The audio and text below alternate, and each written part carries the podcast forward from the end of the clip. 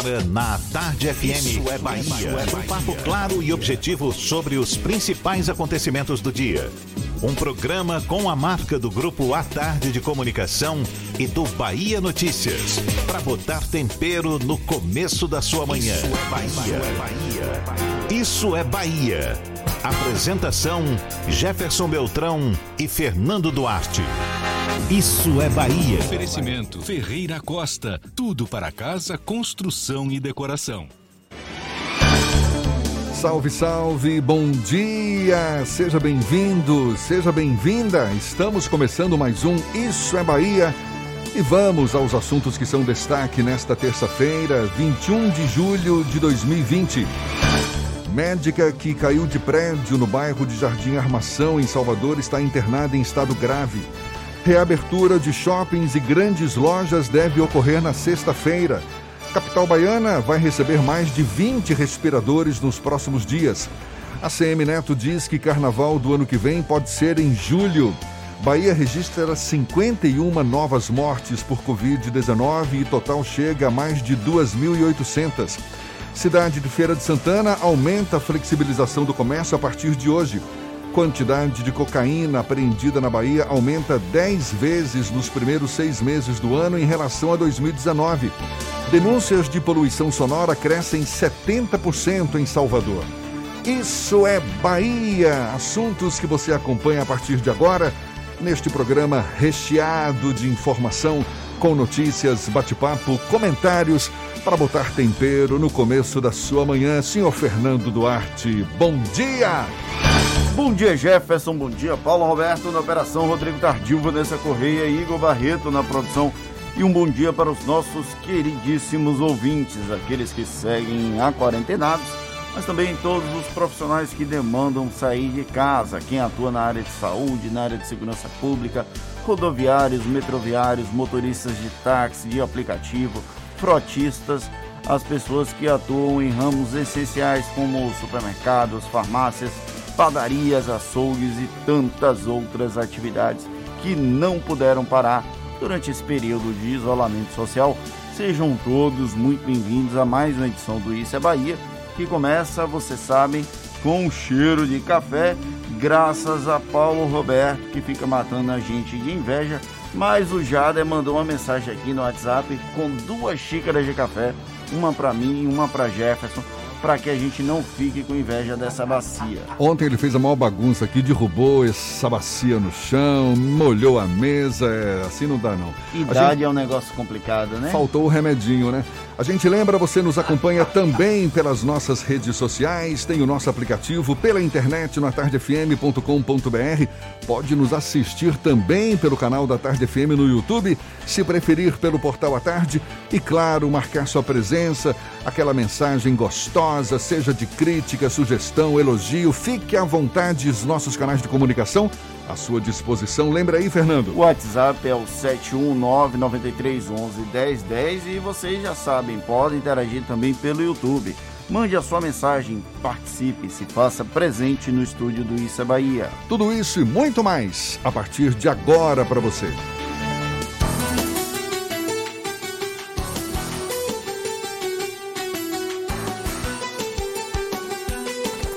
Isso é Bahia. Previsão do tempo. Previsão do tempo. Previsão do tempo. A terça-feira amanheceu com o céu cheio de nuvens, algumas aberturas de sol também, mas com algumas nuvens mais carregadas, inclusive direito a uma chuvinha fina em algumas áreas aqui na capital.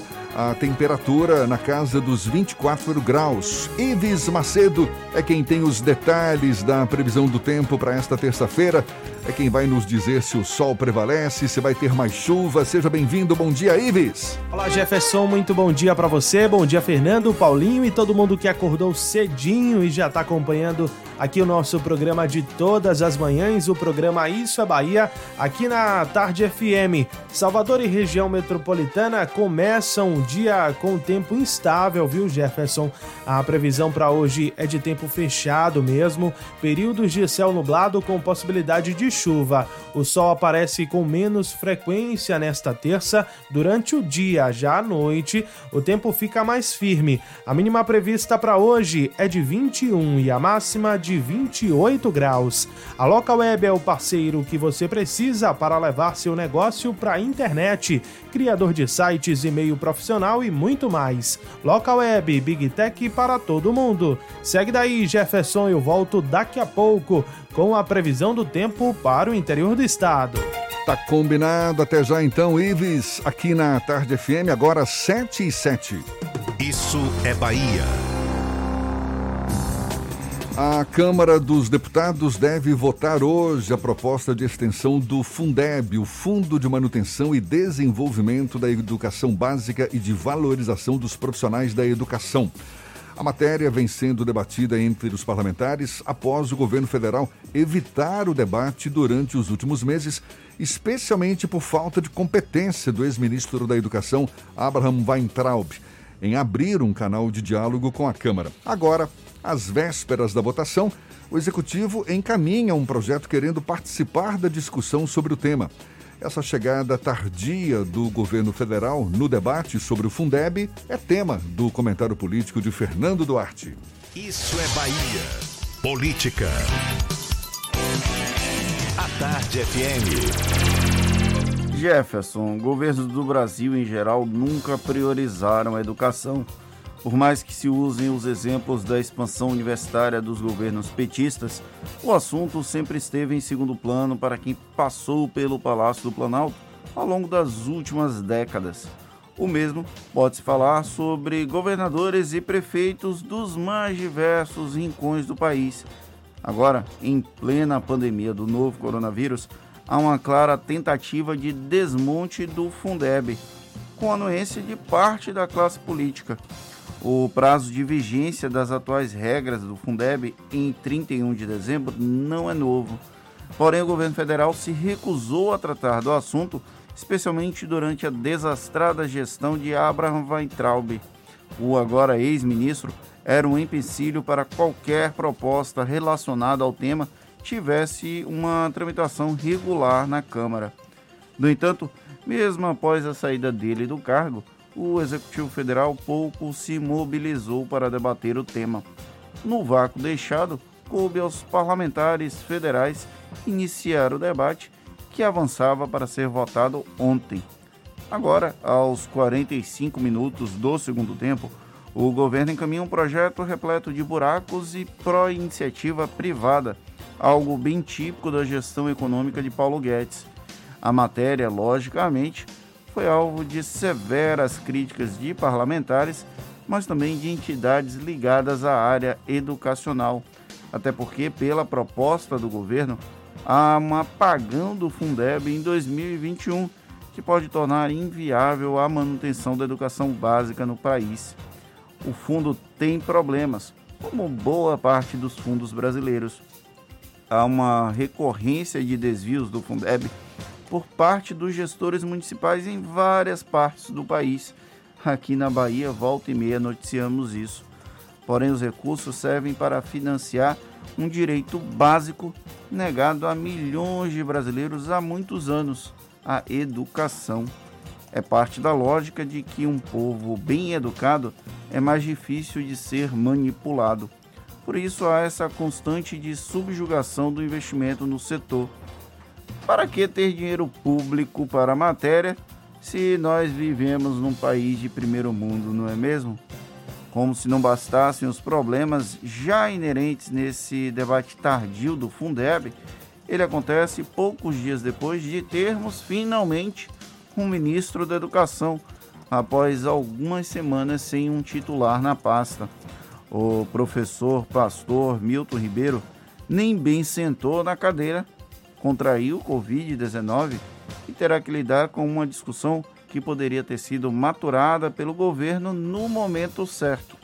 Agora, a Câmara dos Deputados assumiu um protagonismo difícil de ser demovido. Se a educação antes já estava em estado terminal, o diagnóstico dos próximos anos já não é lá muito bom também. Ainda, ainda tem muitas dúvidas, não é, Fernando, em relação a esse Fundeb, especialmente agora que o governo resolveu participar da discussão e não prever a continuidade do fundo no ano que vem, conforme você destacou, né? A gente lembra que o, Fundeb é essencial para a educação do país e, pelas regras atuais, vigora só até o fim deste ano. Ou seja, como é que vai ser no ano que vem? Vai ser retomado só em 2022? Existe a previsão de um aumento, não é, da, da, da participação da União com recursos cada vez maiores a partir do ano que vem, mas também isso não está definido até agora. E uma das propostas bem polêmicas é transferir o Fundeb, parte do Fundeb, para o que o governo chama de Renda Brasil, que é uma ampliação do Bolsa Família. Olha só, o governo que sempre criticava o Bolsa Família. E o que pode ele. desvirtuar o propósito maior Isso. do Fundeb também, não é? E para matrícula em creches e escolas de ensino infantil do, da rede privada. É um projeto similar, o primeiro passo aqui da Prefeitura de Salvador, que foi um projeto aprovado de maneira emergencial, já que a Prefeitura não conseguia dar conta da ampliação das vagas das creches públicas, porém tem que ser um projeto com um prazo limitado e, caso seja aprovado a retirada de recursos do Fundeb para um projeto similar, muito provavelmente isso não será algo temporário. Então é lamentável que o governo resolva participar tardiamente desse debate e, quando entra para o debate, apresenta essas propostas tão tão passíveis de críticas como foi essa a proposta do último sábado. Ontem à noite foi encaminhado um novo projeto. Infelizmente eu não tive acesso a esse novo projeto ainda. A gente deve conversar daqui a pouquinho com o presidente da comissão responsável pela discussão do Fundeb, o deputado Bacelado Podemos, mas é, parece que é um meio termo entre o absurdo que o governo queria e a proposta que já vinha sendo, sendo maturada na Câmara dos Deputados. É isso aí, a gente vai tocar nesse assunto ainda nesta edição, falar mais a respeito exatamente. Fizemos o convite para o deputado Bacelar do Podemos pela Bahia, que é o presidente da comissão especial que tem como objetivo exatamente discutir esse, essa proposta de renovação do Fundeb que financia a educação básica aqui no país. Agora são 7 e 14. A Bahia registrou mais de 1.120 novos casos de coronavírus e 51 novas mortes em decorrência da doença nas últimas 24 horas, segundo o boletim divulgado ontem pela Secretaria Estadual da Saúde. Ao todo, o estado tem 123.292 casos confirmados e 2.891 óbitos. Mais de 108 mil pacientes já estão curados da doença. Em toda a Bahia, dos 2.532 leitos disponíveis do SUS exclusivos para coronavírus, 1.611 possuem pacientes internados, o que representa uma taxa de ocupação do, dos leitos de UTI adulto de 75%. E a cidade de Ilhéus, no sul da Bahia, registrou nas últimas 24 horas o dobro de mortes por Covid-19 do que Salvador, conforme dados da CESAB. Ilhéus registrou 15 novas mortes pela doença contra 6 na capital baiana. Feira de Santana também registrou 6 óbitos ontem. Itabuna aparece com 5 mortes e Camaçari, na região metropolitana de Salvador, teve três mortes pelo coronavírus ontem. O Ministério da Saúde confirmou ontem 632 novas mortes pela Covid-19, elevando o total de óbitos provocados pela doença para mais de 80 mil pessoas no Brasil.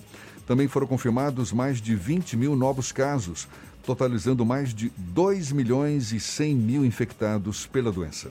E olha só, Jefferson, caso a taxa de ocupação de leitos de UTI exclusivos para tratar Covid-19 se mantiver em 75% ou menos, Salvador vai entrar já nessa sexta na fase 1 de reabertura das atividades econômicas, religiosas e culturais. O índice foi alcançado no último domingo e, pelas regras, precisa permanecer nesse patamar por pelo menos cinco dias seguidos. Ontem, durante a inauguração da Unidade de Saúde da Família Antônio Neiva, no Arraial do Retiro, o prefeito Assemineto disse que a expectativa dos técnicos do município é que este percentual caia ainda mais com a abertura de novos leitos ainda esta semana. A abertura de novos leitos, a gente tem detalhes sobre esse assunto também para daqui a pouquinho, mas ainda em relação à reabertura das atividades, a fase 1, a gente lembra, prevê a reabertura presencial mediante protocolos gerais e específicos de shopping centers e centros comerciais, também comércio de rua acima de 200 metros quadrados, templos religiosos e igrejas, além de eventos culturais em sistema drive-in. Agora 7h17 na tarde FM.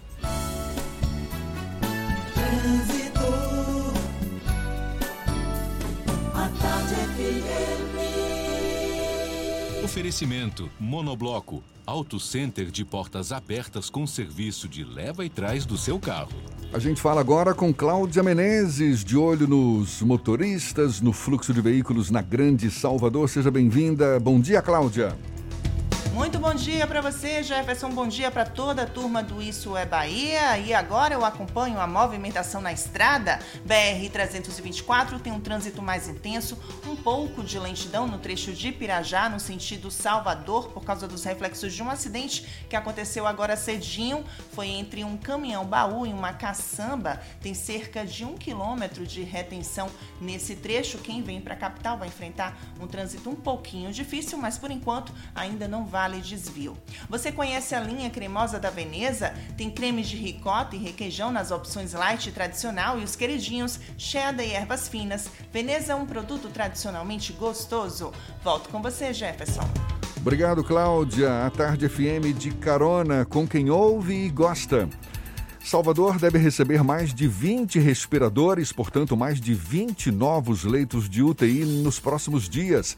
E denúncias de poluição sonora crescem 70% na capital baiana.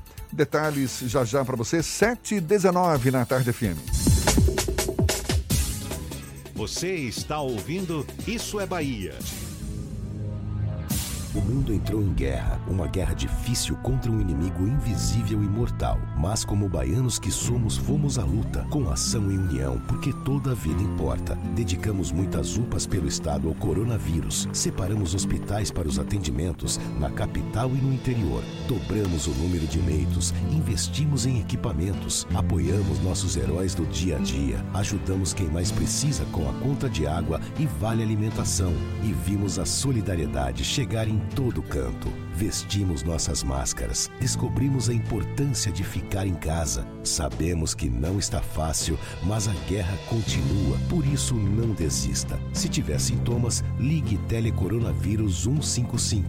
Baixe também o aplicativo Monitora Covid-19 e continue cuidando de você e dos outros. Entramos nessa guerra contra o coronavírus juntos e juntos também é que vamos vencer. Governo do Estado. Primeiro curso 100% via Instagram do Brasil. Oficinas via WhatsApp, seminários, painéis setoriais, workshops, encontros de empresários. Tudo digital e gratuito. O maior evento empresarial do Estado se reinventou para você fazer o mesmo pelo seu negócio. Semana Sebrae Online para empresários do novo mundo. De 27 a 31 de julho. Vagas limitadas. Garanta a sua. Confira a programação e se inscreva em semanasebrae.com Assembleia Legislativa da Bahia. Plantão permanente contra o coronavírus. Aprovando o pagamento de três meses de água para mais de 233 mil famílias. Desburocratizando os processos de compra de aparelhos e materiais de saúde. Garantindo auxílio às famílias dos profissionais de saúde que perderam a vida contaminados. Ampliando prazos de pagamento das dívidas do Estado para direcionar recursos ao combate. Juntos, Juntos vamos fazer, fazer valer a nossa, nossa força, força e vencer o coronavírus. coronavírus. Alba Assembleia Legislativa da Bahia. Monobloco, o pneu mais barato da Bahia. 0800 111 70 80 e a hora certa. Agora, 7h20, a Tarde FM, quem ouve gosta. Você sabia que na Monobloco toda a energia elétrica utilizada para consertar o seu carro é captada de placas solares e que o óleo trocado do seu carro vai para reciclagem para ser refinado novamente e que na Monobloco os pneus velhos deixados pelos clientes podem virar chachim, cadeira e até asfalto? Não sabia? Então se ligue. Monobloco faz tudo de mecânica e tem o pneu mais barato da Bahia. Água de Meninos, Lauro de Freitas e Abrantes.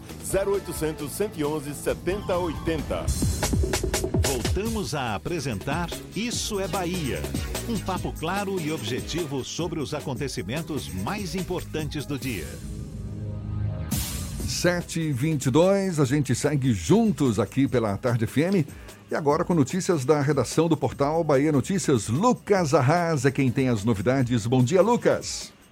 Bom dia, Jefferson. Bom dia, Fernando. E quem está nos escutando aqui na capital baiana. Eu começo atualizando sobre informações que acabam de chegar. A Polícia Federal realiza na manhã de hoje a Operação Paralelo 23, terceira fase da Operação Lava Jato Eleitoral, cujo um dos alvos é o senador José Serra, suspeito de praticar caixa 2 na campanha ao Senado Federal em 2014.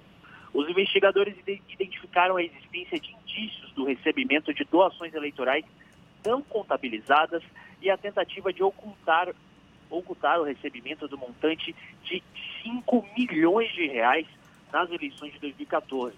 Nessa operação são cumpridos quatro mandatos de prisão temporária e 15 mandados de busca e apreensão em São Paulo, Brasília e Itu. Além disso, foi pedido bloqueio judicial de contas bancárias dos investigados. E com a retirada da pré-candidatura de Léo Prates para a Prefeitura de Salvador, o PDT pode rumar num campo oposto ao do grupo do pré-candidato Bruno Reis. Isso porque a sigla dialoga com o PCdoB, que recentemente firmou aliança com o PP, outro partido da base do governador Rui Costa. Em contato aqui com o site, a deputada federal Alice Portugal admitiu que recentemente se encontrou com o presidente estadual do PDT, o Félix Mendonça, para tratar sobre uma possível aliança em Salvador. A aposta do PCdoB aqui na capital é a deputada estadual Olívia Santana. Eu sou Lucas Arraes, falo direto da redação do Bahia Notícias para o programa Isso é Bahia. É com vocês aí no estúdio. Olha só, Salvador deve contar nos próximos dias com 24 leitos de UTI. O anúncio foi feito ontem pelo prefeito Assemineto. Desse total, 14 são no Hospital Salvador e outros 10 no Sagrada Família. Somente ontem, 20 leitos já foram incorporados às duas unidades, sendo 10 em cada. Segundo a Semineto, ao longo da semana, 80 leitos entram em funcionamento no hospital de campanha do Wet n Wild, na segunda tenda inaugurada na última sexta-feira. Quem diria, Jefferson, mas o número de denúncias de poluição sonora cresceu 70% em Salvador, mesmo em meio à pandemia do coronavírus. Segundo informações da CEMOP, a Secretaria Municipal de Ordem Pública, de março a julho deste ano, mais de 33 mil denúncias foram contabilizadas, enquanto que em 2019 o órgão recebeu quase 14 mil chamados. Na lista dos bairros mais denunciados por poluição sonora estão Fazenda Grande do Retiro, Paripe, Itapuã, Pernambués, como também Liberdade, Boca do Rio, São Marcos, Uruguai, Cajazeiras e Periperi. O estado de saúde da médica de 27 anos que caiu do quinto andar do prédio Serra Mar, aqui em Salvador, no bairro de Armação, é gravíssimo. Ela foi identificada como Sátia Lorena Patrocínio Aleixo. Está internada no Hospital Geral do Estado. A médica apresenta fraturas na face, além dos membros superiores e bacia. A polícia suspeita que ela foi atingida pelo companheiro, o também médico de prenome Rodolfo Vinícius. Segundo informações da delegada Bianca Torres, da Delegacia Especializada de Atendimento à Mulher, o médico aguarda o juiz decidir se ele vai ser liberado ou terá prisão preventiva decretada. O suspeito nega ter empurrado a companheira e disse que a mulher sofria de depressão e se jogou do prédio. E olha só, a quantidade de cocaína apreendida nos primeiros seis meses de 2020 foi dez vezes maior do que o registrado no mesmo período do ano passado, segundo informações da Secretaria de Segurança Pública da Bahia. De acordo com a SCP, pouco mais de 3 toneladas de cocaína foram apreendidos nos primeiros seis meses deste ano. No mesmo período do ano passado, cerca de 300 quilos foram encontrados em todo o estado. A secretaria informou que também no primeiro semestre deste ano foram destruídas mais de 4 toneladas de maconha, cerca de 530 mil pés da, da droga. Um assunto que interessa a muita gente, Fernando, está aqui na primeira página da edição de hoje do Jornal Tarde. É o principal destaque: Salvador prevê reabrir os shoppings na sexta-feira, mas a gente vai falar mais sobre esse assunto já já para os nossos ouvintes. Primeiro, vamos falar sobre a retomada das aulas na rede municipal de ensino de Salvador que deve ser feita de forma gradual e com o rodízio dos estudantes, além de redução da capacidade nas salas em 50%. Também um assunto certamente que interessa muito às pessoas em geral, em especial, claro, aos alunos, aos pais dos alunos, e é com o secretário municipal da Educação de Salvador, Bruno Barral, com quem a gente conversa agora. No Issa Bahia, Bruno Barral, Bruno Barral, nosso convidado mais uma vez. Seja bem-vindo, Bruno, bom dia. Bom dia, Jefferson. Bom dia, Fernando. É um prazer estar conversando com vocês aí já nesse início de manhã. Bom dia a todos os ouvintes aí da Tarde FM. Vamos lá, vamos bater um papo. Vamos lá, Bruno. Pois é, o que, o que mais você pode adiantar para nossos ouvintes em relação ao protocolo de retomada das aulas em Salvador? Já está tudo definido, Bruno? Bom, o protocolo ele está quase todo pronto, né? ele está todo escrito e só aguardando uma validação é, final do prefeito Assemineto. É, o primeiro momento é um momento que, como você mencionou, a gente deve retornar com as formas padrões para redução de distanciamento, que é justamente reduzir o adensamento das turmas para até no máximo 50%, é, evitando o contato acima, né, ou, ou, mais curto do que um metro e meio de distância entre os meninos, algum regramento para evitar aglomerações em horários dos né, lanches e almoço, a gente vai estar tá fazendo isso escalonado. A chegada e a saída da escola também é, vai ter um horário diferente. Vamos estar tá estabelecendo ali o controle de temperatura é, no começo, a utilização de tapetinhos é, para limpeza dos pés. Mas o mais importante é ter um gradualismo e ter um acompanhamento é, de como a doença vai se comportar é, na sequência da abertura. Começando pelas turmas dos meninos maiores, né? Estamos falando dos meninos de Fundamental 2, são aqueles antigos ginásios, né? E aí depois a gente vem escalonando para os meninos menores e deixando a educação infantil é, para um último momento onde é, a gente possa, nesse caso, é, ter um pouco mais de controle e ter segurança, porque o que vai determinar o ritmo de retorno aí é, e a constância disso é a saúde. Né? O cuidado é justamente o que a gente precisa ter com as crianças nesse momento. Bruno, é, é, redução da capacidade nas salas em 50%. Isso significa que vai haver rodízio de estudantes nas salas, é isso? Perfeito. A gente, a partir do momento que você não tem capacidade ociosa nos espaços, é, obrigatoriamente você vai ter que fazer um rodízio. Então, em algumas escolas, isso vai estar sendo feito escola por escola. Até bom mencionar é, as marcações que a gente está fazendo, o isolamento é, dos bebedouros né, para deixar apenas os guiches que você encha o copinho. É, a marcação do chão para que os meninos respeitem o distanciamento, tenham uma certa noção, também já está sendo feita é, a instalação de dispensas de álcool gel, é, tudo isso sendo feito para poder melhor atender. Onde você não tem sala vazia, vamos pensar assim, né, você vai ter que, infelizmente, trabalhar o regime de rodízio, e a ideia inicial que a gente trabalha aí é segunda, quarta e sexta, com uma turma, terça, quinta e sábado com outra, né, para que a gente possa, nesse período em que o menino não está na escola, é, ele ter uma atividade monitorada é, pelo professor, né, pelo coordenador pedagógico. Então já é um avanço muito grande. Agora, o que eu mais peço à população é que tenha tranquilidade. Né? Nesse momento aí a gente precisa ter confiança, é um primeiro momento de acolhimento. A gente não precisa ser tão conteudista nessa situação. Eu acho que o método que a gente vai retornar é muito importante para o sucesso da continuidade do retorno às aulas. Né? Então, a gente precisa ter cuidado, a gente precisa estar protegido. Os meninos já maiorzinhos usando as máscaras, usando a máscara da forma devida. Tem um plano de comunicação para toda a escola, criação de um comitê em cada escola, caso tenhamos alguém contaminado, né? o que fazer, leva para onde, liga para quem. Enfim, é, perguntas básicas que a gente precisa estar treinado antes, até porque ele começa ali um novo normal é, de verdade, não só do discurso, né? Começa a prática. Bruno, como é que vai funcionar a questão pedagógica no retorno às aulas? Porque os alunos passaram um bom tempo afastado do dia a dia de sala de aula e como é que vai fazer para recuperar esse tempo perdido ou mensurar o que foi perdido nesse período? Perfeito, Fernando. A gente vai iniciar logo nas primeiras duas semanas, a gente deve fazer um trabalho de acolhimento, tanto psicopedagógico, quanto psicológico, quanto também com assistência social. Porque a gente vai ter alguns meninos nesse momento que vão ter dificuldade de retornar. Né? A gente não sabe bem como é que vai ser isso daí. Então, é claro que a gente tem um contato com as famílias, com a grande maioria os diretores têm tido contato, mas a gente não sabe é, como a gente vai se comportar nesse acolhimento para trazê-los né, de volta para casa. Vamos pensar assim, vocês estão de volta né, à sua escola, que é o local de vocês. Nesse mesmo momento, a gente inicia uma avaliação formativa né, que não tem caráter somativo, ela não tem caráter apenas de avaliar se não está sabendo ou não está sabendo. Tem uma característica muito maior, porque vai ser construída pelos próprios professores, ela tem, tem uma característica diagnóstica dentro desse processo, para a gente saber onde estamos, para onde vamos e como a gente vai construir o plano de recuperação para esses meninos. E aí vem o terceiro ponto, que é o tempo. A gente vai fazer tudo para 2020? Não dá.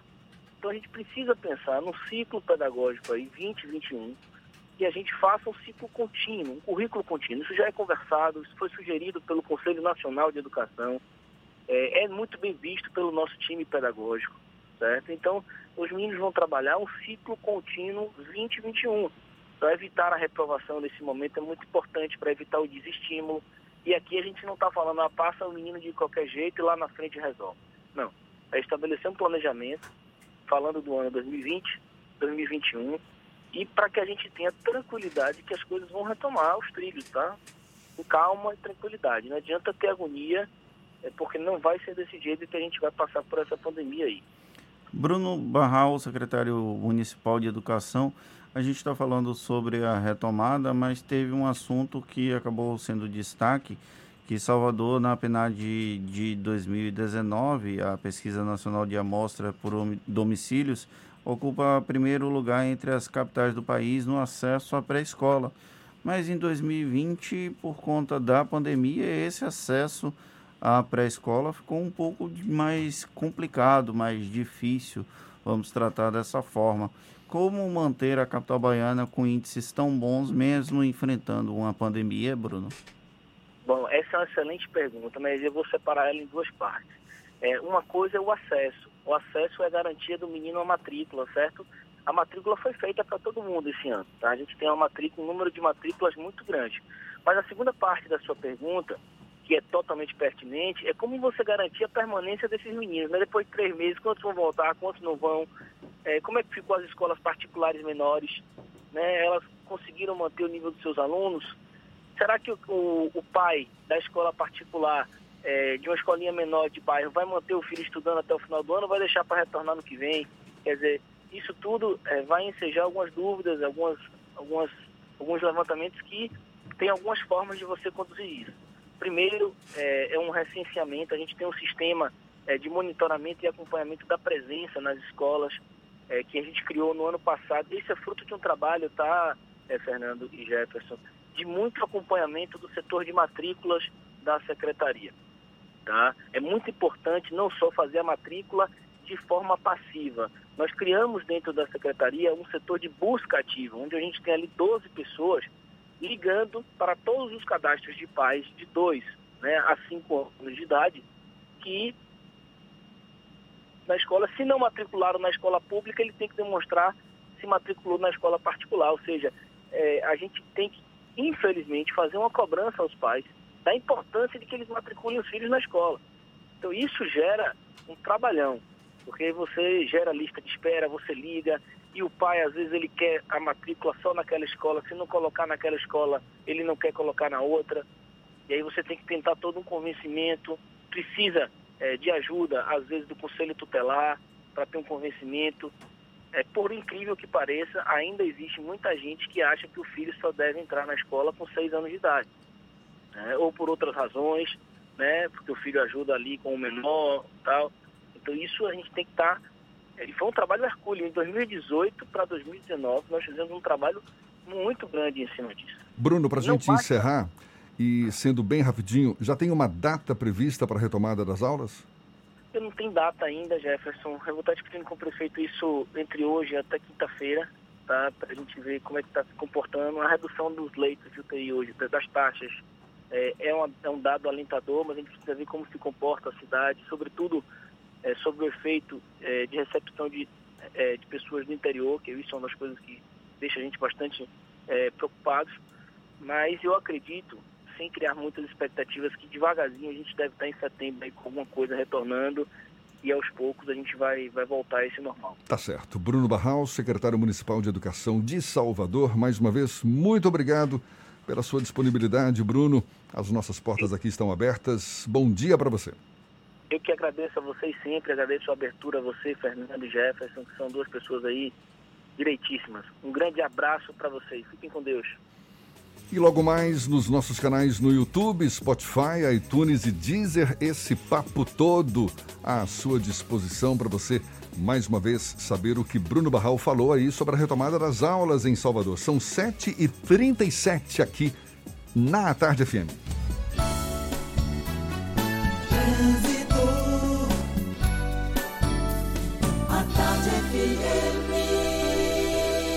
Oferecimento Monobloco, Auto Center de portas abertas com serviço de leva e trás do seu carro.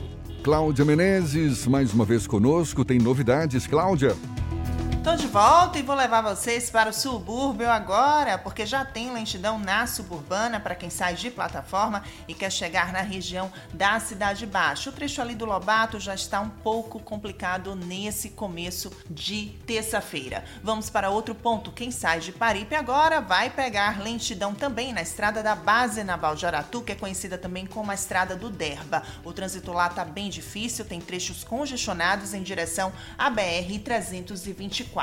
A Copa do Nordeste voltou. Tudo que acontece na Copa dos Clássicos você fica sabendo pelos canais Fox Esportes. A melhor transmissão e análise da rodada. Fox Esportes, torcemos juntos. Volto com você, Jefferson. Obrigado, Cláudia. A Tarde FM de carona com quem ouve e gosta. Feira de Santana aumenta a flexibilização do comércio a partir de hoje. Prefeito de Salvador, Assemineto, diz que o carnaval do ano que vem pode ser em julho. A gente dá os detalhes ainda nesta edição, agora 22 para as 8 na Tarde FM. Você está ouvindo Isso é Bahia. Bote a máscara! Bote a máscara! Pegue logo essa visão. Bote a máscara, irmã. Bote a máscara, irmão. Bote pra se proteger. Bote pra comprar o pão. Pois se precisar sair do metrô, do busão. Não, não vacile, não. Bote a máscara. Bote pra ir trabalhar. Bote pra se proteger. O baiano bom sempre lava as mãos. Se tem álcool gel, também deve usar. Quem ama, protege e sabe cuidar.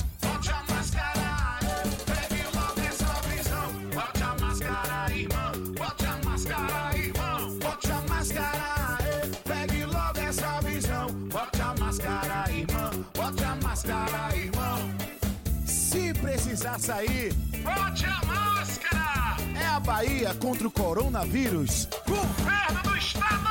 Assembleia Legislativa da Bahia. Plantão permanente contra o coronavírus. Aprovando o pagamento de três meses de água para mais de 233 mil famílias. Desburocratizando os processos de compra de aparelhos e materiais de saúde. Garantindo auxílio às famílias dos profissionais de saúde que perderam a vida contaminados. Ampliando prazos de pagamento das dívidas do Estado para direcionar recursos ao combate. Juntos, vamos fazer valer a nossa força e vencer o coronavírus. ALBA, Assembleia Legislativa da Bahia. Você sabia que na Monobloco os pneus velhos deixados pelos clientes podem virar chachim, cadeira e até asfalto? E que a Monobloco apoia o esporte amador e a cultura? E que também na Monobloco uma parte do lucro do serviço do seu carro você pode direcionar para algumas instituições beneficentes? Não sabia? Então se ligue. Monobloco faz tudo de mecânica e tem o pneu mais barato da Bahia. Água de Meninos, Lauro de Freitas e Abrantes. 0800 111 7080. Central Papelaria. Os melhores preços e a maior variedade em material escolar e escritório da Bahia. E a hora certa. Agora faltam 20 minutos para as 8 horas. A Tarde FM. Quem ouve gosta. Um bom dia para você.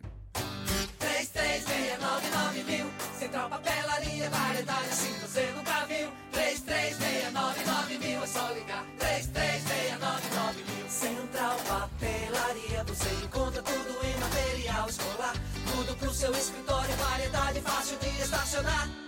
3369 Ligue 3369 mil, a maior variedade em material escolar e de escritório. Central Papelaria Lauro de Freitas. 3369 mil. Voltamos a apresentar Isso é Bahia. Um papo claro e objetivo sobre os acontecimentos mais importantes do dia. Já já você acompanha as dicas da Marcita. E agora a gente vai para a redação do Portal à Tarde com Thaís Seixas, que tem novidades para gente. Bom dia, Thaís. Oi, Jefferson, bom dia. Bom dia, Fernando, e a você que acompanha o nosso programa. Cinco pesquisadores voluntários desenvolvem um protótipo de respirador pulmonar mecânico como alternativa aos equipamentos que auxiliam no tratamento de pacientes com a Covid-19. O Respiral 2.0 tem a proposta de oferecer o serviço de baixo custo. A ideia é doar os equipamentos para fábricas de produtos hospitalares e para as Forças Armadas, como suporte para unidades de saúde públicas e militares. Enquanto um respirador normal custa 60 mil reais, o custo de produção dessa máquina foi de 6.500 reais. E no Portal à Tarde você vai ver também que a campanha Julho Sem Plástico busca conscientizar as pessoas para a preservação do meio ambiente e o consumo consciente. O movimento que começou em 2011 ganhou uma nova preocupação, que é a pandemia do coronavírus. Segundo a estimativa da Organização das Nações Unidas, em 2050 os oceanos terão mais plásticos do que peixes. Por isso, campanhas como essa são necessárias para alertar a população.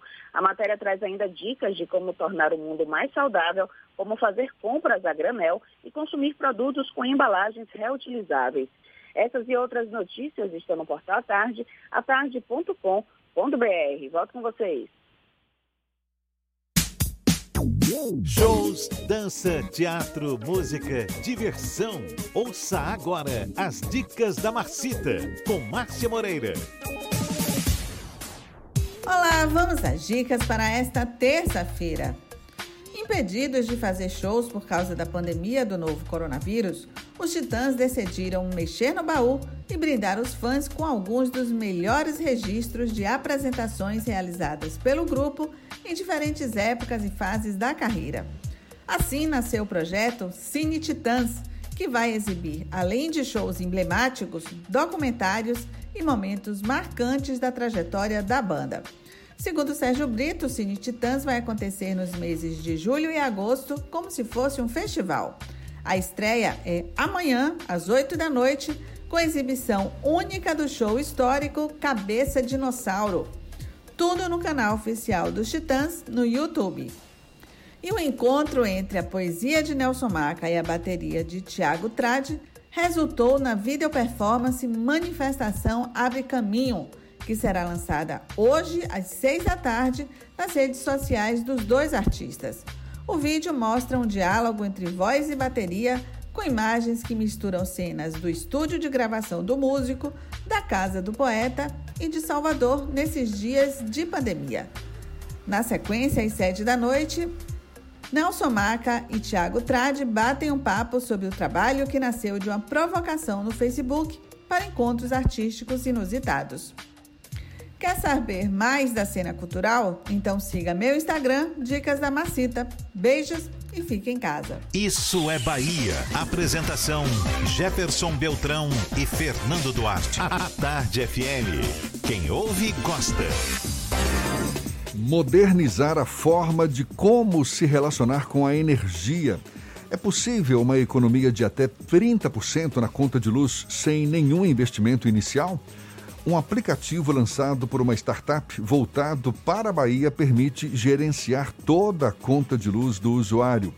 Sobre o assunto, a gente conversa agora com o engenheiro de controle e automação, ciência e tecnologia, o CEO da Clark Energia, responsável pelo desenvolvimento do aplicativo, Pedro Rio, nosso convidado aqui no Issa Bahia. Seja bem-vindo. Bom dia, Pedro.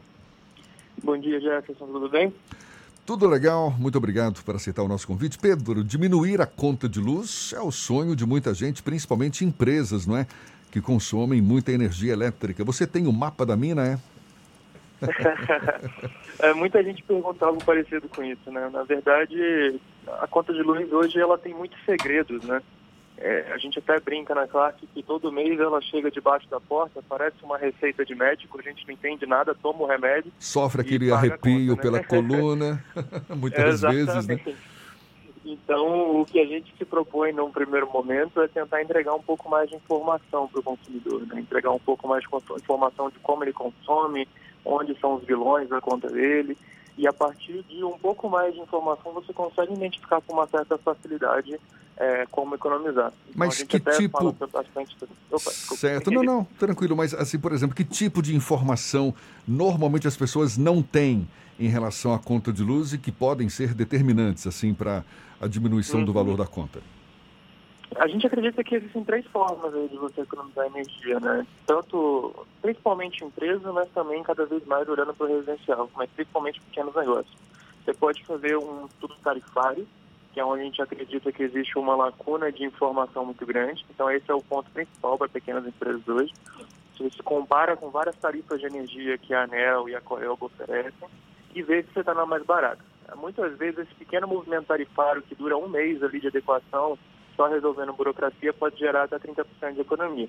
Mas depois que a gente faz essa análise tarifária, que em geral dá essa economia rápida, sem investimento e tal, a gente também analisa alguns pontos de eficiência energética e, se possível, até mesmo de instalação de energia solar, compra de energia no mercado livre. Então, existem uma série de movimentos aí que começam sempre olhando para a conta, comprar tarifa, se a gente está na melhor categoria, e passam pelo mundo físico ali buscando eficiência até mesmo chegar na hora de comprar energia. A gente acha que, por exemplo, comprar energia é a última etapa, né?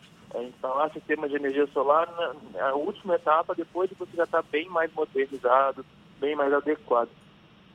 A opção de escolher uma concessionária diferente nem sempre a gente tem, né?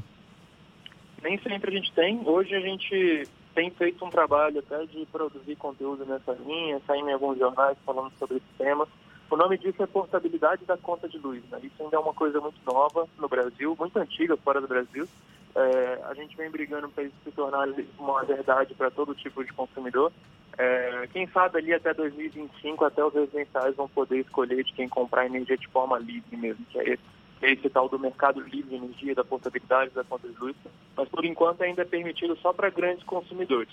Porém, né, que nem eu comentei, olhando para os pequenos consumidores, existe uma série de movimentos aí. Hoje, na Clark, a gente já estudou mais de 7 mil contas de luz e percebeu ali que mais ou menos 30% delas estão com um ajuste de tarifa para fazer, estão com alguma coisa muito boba no mundo da conta de luz para resolver. E isso muitas vezes gera economias ali, na, na, nossa pesquisa, por exemplo, gerou economias médias, médias de 20%, né? Então, com certeza você consegue economizar muito só tendo um pouco só de informação sobre o seu consumo. Como é que funciona exatamente o serviço que você presta? Ah, legal. Uh, na verdade, a gente recomenda que todo mundo baixe o aplicativo, desde consumidores residenciais até consumidores de pequenas empresas. Uh, ele ajuda você a gerenciar melhor as suas contas. Então, a gente quer aumentar o máximo possível de informação sobre contas de luz. Então, desde saber como ela, quais são as características dela, conseguir pagar com mais comodidade, portar relatório e analisar que você está melhorando versus o mesmo mês do ano passado, é, parcelar contas de luz vencidas no cartão de crédito. Então a ideia é que todo mundo tenha esse aplicativo na mão e você consiga fazer tudo da conta de luz ali dentro. E a partir dos dados da conta de luz, a gente conseguiu desenvolver alguns modelos estatísticos a gente cruza com a conta e consegue identificar se cara precisa ajeitar a tarifa, ou se ele precisa trocar a lâmpada para ter lâmpada de LED, ou se ele é um cara indicado para energia solar. Então a gente roda um bocado de modelinho estatístico, alguns deles o próprio cliente pode pelo aplicativo fazer o, o próprio diagnóstico ali por conta própria e ver se vale a pena ou não a estratégia. É, então a partir do resultado desses testes que a gente faz, a gente fala com o cliente, ó, você, você tem uma recomendação de migrar, por exemplo, uma tarifa que a gente oferece muito chamada tarifa branca. E aí, se o cliente quiser essa migração, é, ele pode fazer sozinho, pela informação que a gente deu para ele, ou ele pode contratar o suporte da classe para fazer toda a burocracia para ele, todo mês exportar relatórios de economia para mostrar se ele está economizando ou não. E aí a gente ganha só na economia do cliente. Então, enquanto a gente estiver ajudando ele a definir a melhor estratégia, estiver ajudando ele na burocracia e tudo mais, a gente não ganha nada. E aí, quando chegar a primeira economia para ele, fala assim, ó, cliente, você economizou 100 reais, 20 reais fica com a classe, toma aqui o nosso boleto. Então, a gente só ganha no sucesso do cliente. Quais são os, os principais vilões de consumo de energia? É, vilões e que, que, poderiam, digamos, ser substituídos por vilões mais leves. Ah, perfeito.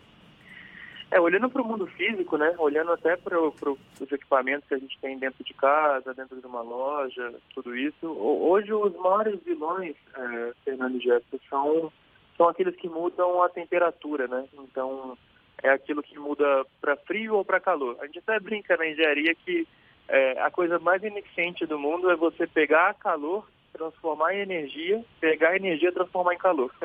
Então, quando você tem um chuveiro elétrico, quando você tem é, um ar-condicionado, forno elétrico em padaria, câmara fria, freezer, tudo isso são vilões muito grandes.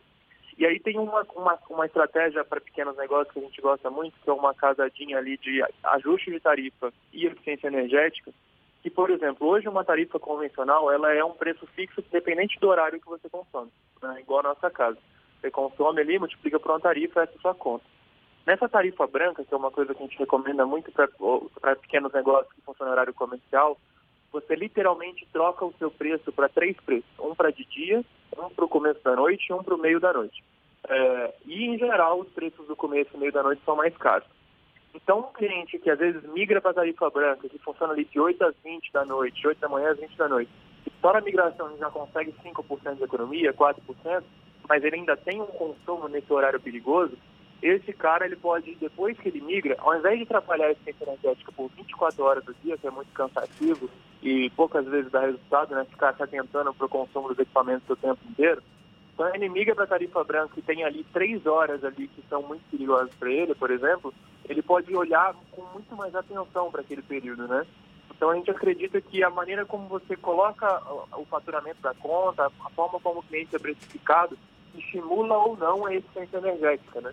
É, legal então, dentro isso. de uma tarifa branca, com aqueles três horários aqui, ele pode desligar um ar-condicionado por uma hora, é, evitar usar o forno elétrico naquele período, usar no período anterior, e uma série de estratégias para identificar quais são os vilões das contas incluídas no mundo físico e evitar o consumo dele naquele período. É, um consumo todo, digamos, otimizado né, da energia elétrica vai depender, Exato. claro, do nível de, de conhecimento da pessoa, e isso, de fato, é muito importante. É, Pedro, para a gente encerrar, o nome do aplicativo e ele pode ser baixado de forma gratuita? Tem algum custo? Como é? Sim. Não, ele é 100% gratuito, é até importante falar isso. Por que, que ele é gratuito, né? Porque a classe, ela, ela quer identificar as contas que precisam de ajuda. Então, a gente oferece uma série de funcionalidades. Por exemplo, nesse período agora, a ANEL, ela permite que ninguém pague a conta até o dia 31 e não seja cortado, né? Então, a partir do dia 31, as distribuidoras, como a Coel Gramaí, vão ser permitidas cortar a energia. Então, uma das funcionalidades que a gente ajuda lá os consumidores é parcelar no cartão de crédito todas as contas vencidas. Então, a gente está desenvolvendo uma série de funcionalidades gratuitas que ficam lá no aplicativo para a gente conseguir fomentar essa cultura de vamos olhar para a conta, vamos aprender e não tem problema ter um consultor ali, no nosso caso, um consultor digital, para te dar esse suporte na tomada de decisão. E o nome do Então, aplicativo é? O aplicativo é, é só entrar no classe, classe né, C-L-A-R-K-E.com.br barra app e o nome do aplicativo é Clark Energia. Se entrar nesse site, consegue baixar tanto no Google Play quanto na Apple Store. Legal, Pedro Rio, que olha, jovem e já CEO aí da Clark Energia, responsável pelo desenvolvimento. Como? Só começando. hein? Ah, então, mas aí, longo chão pela frente, muito legal. Muito obrigado, viu, engenheiro de controle, automação, ciência e tecnologia, dando essas dicas pra gente. Pedro, muito obrigado mais uma vez e um bom dia para você. Bom dia, pessoal. Tchau, tchau. Obrigado pelo espaço. Essa conversa vai estar disponível também, logo mais, nos nossos canais no YouTube, Spotify, iTunes e Deezer, 7h55 na Tarde FM. Isso é Bahia. Economia. A Tarde FM. Bom dia, Jefferson. Bom dia, Fernando. Bom dia, queridos ouvintes da rádio A Tarde FM. Ontem o nosso índice Ibovespa fechou em alta novamente de 1,49% a 104.400 pontos, principalmente pelas notícias sobre o desenvolvimento de vacinas contra o novo coronavírus, que mostram avanços significativos em produtos de mais de uma empresa. Além disso, o dólar comercial caiu 0,75% a R$ 5,34. E para hoje, a agenda econômica no mundo segue fraca. O único destaque do dia será o Índice Regional de Atividade em Chicago, no mês passado. Eu sou Nicolau Eloy, sócio da BP Money, a nova plataforma educacional da BP Investimentos. Eu gostaria de convidar a todos para conhecer o nosso curso Como Começar a Investir em Ações. Para conhecer mais, entre no nosso site www.bpmoney.com.br. Isso é Bahia. Trânsito. A tarde FM. Oferecimento Monobloco. Auto Center de portas abertas com serviço de leva e trás do seu carro. Cláudia Menezes, mais uma vez conosco com novidades. Cláudia. Estou de volta com mais informações e ainda tem um trânsito mais intenso na BR-324 no sentido Salvador, com um pouco de retenção no trecho de Pirajá por causa dos reflexos de um acidente envolvendo um caminhão-baú e uma caçamba que aconteceu mais cedo, mas ainda gera reflexo na rodovia para quem vem para a capital. E vamos para outro ponto. Na Estrada do Coco, no trecho de Lauro de Freitas, a intensidade também é maior no sentido Salvador. Na Estácio, novos alunos pagam meia, 50% de bolsa no curso todo e ainda 70% no primeiro semestre para cursos presenciais. Acesse estácio.br e se inscreva. Volto com você, Jefferson. Obrigado, Cláudia. Tarde FM de carona com quem ouve e gosta. Intervalo e a gente volta já já para falar para toda a Bahia. São 7h57 na Tarde FM. Você está ouvindo Isso é Bahia. Primeiro curso 100% via Instagram do Brasil. Oficinas via WhatsApp, seminários, painéis setoriais, workshops, encontros de empresários. Tudo digital e gratuito. O maior evento empresarial do estado se reinventou para você fazer o mesmo pelo seu negócio. Semana Sebrae Online para empresários do novo mundo. De 27 a 31 de julho. Vagas limitadas. Garanta a sua. Confira a programação e se inscreva em semanasebrae.com.br. Nesse mundo novo, uma coisa não mudou: a importância de estudar. Por isso, o EAD da Unime conta com um ambiente virtual que dá o maior apoio para quem quer estudar à distância. Ajuda no aprendizado e você pode se organizar para fazer seu curso quando e onde quiser. Vem também estudar assim. A primeira mensalidade é a partir de 59 reais. Consulte condições. Faça o vestibular online. unime.edu.br. Unime, todo dia é dia de acreditar. O inglês une todas as culturas e transforma o mundo em um só. E faz parte da cultura inglesa trazer este mundo até você. Ter aulas ao vivo pela internet com os melhores professores e falar inglês desde a primeira aula. Sem taxa de matrícula ou contrato de fidelidade. Faz parte da cultura inglesa. Confira o nosso desconto especial no mês de julho e matricule-se já. Acesse culturainglesa.com.br. O mundo faz parte da cultura inglesa. Thank you. Mundo entrou em guerra, uma guerra difícil contra um inimigo invisível e mortal. Mas como baianos que somos, fomos à luta, com ação e união, porque toda a vida importa. Dedicamos muitas UPAs pelo estado ao coronavírus, separamos hospitais para os atendimentos na capital e no interior, dobramos o número de leitos, investimos em equipamentos, apoiamos nossos heróis do dia a dia, ajudamos quem mais precisa com a conta de água e vale alimentação, e vimos a solidariedade chegar em todo canto. Vestimos nossas máscaras, descobrimos a importância de ficar em casa. Sabemos que não está fácil, mas a guerra continua, por isso não desista. Se tiver sintomas, ligue Telecoronavírus 155. Baixe também o aplicativo Monitora Covid-19 e continue cuidando de você e dos outros. Entramos nessa guerra contra o coronavírus juntos e juntos também é que vamos vencer. Governo do Estado.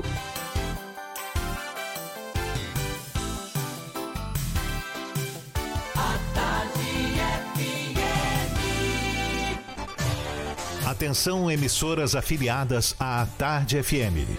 Em 5 segundos, isso é Bahia para todo o estado.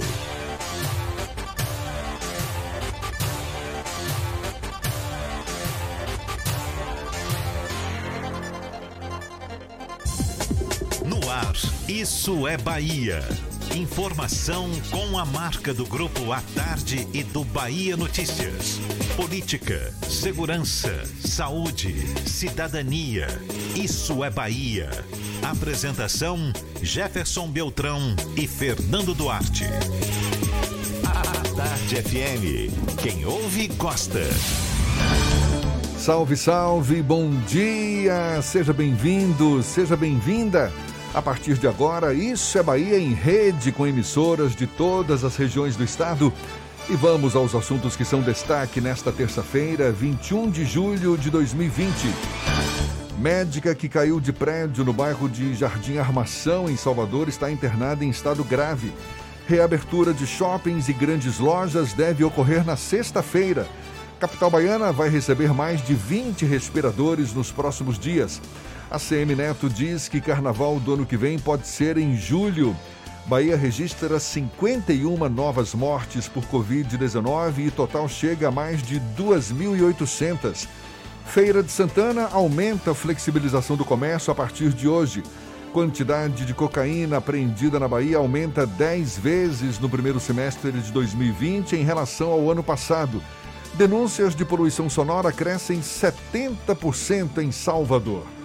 Assuntos que você acompanha no Isso é Bahia, programa, você sabe, recheado de informação, com notícias, bate-papo, comentários, para botar tempero no começo da sua manhã. Senhor Fernando Duarte, aquele bom dia estadual, chega mais! Bom dia, Jefferson. Bom dia, Paulo Roberto na operação, Rodrigo Tardil, Vanessa Correia e Igor Barreto na produção. E um bom dia para as nossas queridas emissoras parceiras e afiliadas, a Cidade FM de Luiz Eduardo Magalhães, Itapuí FM de Tororó, Eldorado FM de Teixeira de Freitas, RB Líder FM de Rui Barbosa, Serrana Líder FM de Jacobina, Baiana FM de Itaberaba, 93 FM de Jequié, Interativa FM de Itabuna, Ativa FM de Eunápolis, Cultura FM de Paulo Afonso e Líder FM de Irecê. Sejam todos muito bem-vindos a mais uma edição do Isso é Bahia. A gente lembra, você nos acompanha também pelas nossas redes sociais, tem o nosso aplicativo. Pela internet é só acessar a tardefm.com.br. Pode também nos assistir pelo canal da Tarde FM no YouTube, se preferir pelo portal à tarde. E claro, marcar presença, enviar sua participação aqui conosco, nossos canais de comunicação à sua disposição. Lembre aí, Fernando. O WhatsApp é o 71993111010 e você também pode interagir conosco pelo YouTube. Mande a sua mensagem. Esteja presente no estúdio do Isso é Bahia. Tudo isso e muito mais a partir de agora para você.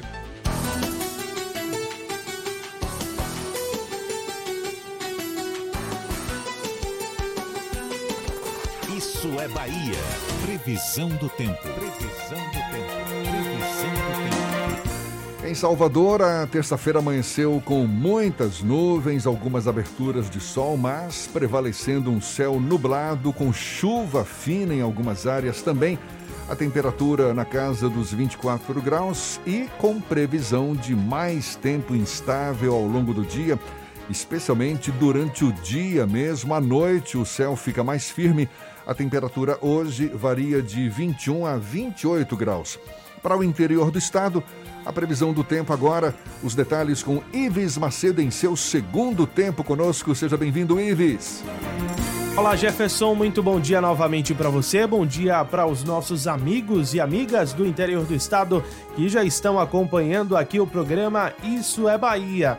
E nessa minha segunda participação, eu trago as previsões do tempo para as cidades de Itabuna e Irecê. Começando por Itabuna, a previsão do tempo para hoje é de sol com algumas nuvens Pode chover rápido durante o dia e a noite, mas o predomínio é de sol mesmo. A mínima prevista é de 19 graus e a máxima de 29. Passando agora para a cidade de Irecê, a previsão para hoje é de sol com algumas nuvens, mas nada de chuva nesta terça-feira. Porém, o frio deve bater forte na cidade de Irecê.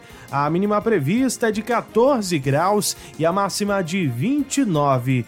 Envie dinheiro ao exterior com o app da Western Union. É simples, rápido e você pode enviar para contas bancárias no exterior ou para retirada em dinheiro, tudo sem sair de casa. É contigo, Jefferson. Eu volto amanhã com mais informações do tempo. Tá certo, tá combinado. Valeu, Ives, aqui na Tarde FM 8 e 6. Isso é Bahia. O índice de isolamento social na Bahia, medido pela plataforma Inloco, voltou a superar neste domingo a marca de 50% após mais de dois meses. O dado coincide com o momento em que inúmeros municípios do interior baiano adotaram o toque de recolher. A última vez que o estado havia superado a marca, considerada pelo governo, federal, governo estadual como o mínimo necessário para impedir o avanço da pandemia, foi no dia 31 de maio, quando o índice alcançou 50,08%. De lá para cá, o número entrou em tendência de queda, chegando a 33,77% em 19 de junho. Essa dificuldade para manter o índice de isolamento social é tema do comentário político de Fernando Duarte. Isso é Bahia. Política. A Tarde FM. Pois é, Jefferson. Lá no Bahia Notícias, o repórter Lula Marques, Lula Marques não, Lula Bonfim, desculpa, tem acompanhado com frequência esse índice de isolamento social que é medido pelas torres de celular quando há uma, um menor deslocamento das pessoas que utilizam o serviço de móvel, né, de celular. E aí, depois de 49 dias, a Bahia voltou a superar os 50%, que é o considerado ideal pelo governo do estado, pelas autoridades de saúde e sanitárias do mundo, daqui da, do Nordeste, principalmente aquele comitê nordestino do comitê científico. O ideal é que fique acima de 50%. Na verdade, o ideal é que ficasse acima, muito acima de 50%, né? mas a gente se contenta com os 50%. Infelizmente, nós temos uma dificuldade muito grande aqui no estado de manter o isolamento social e aí eu vou trazer o relato de algumas pessoas que fazem parte do meu círculo de convivência, algumas pessoas que vivem no interior do estado que é muito difícil você permanecer no isolamento quando o seu vizinho está ali do lado fazendo um churrasco e recebendo os amigos.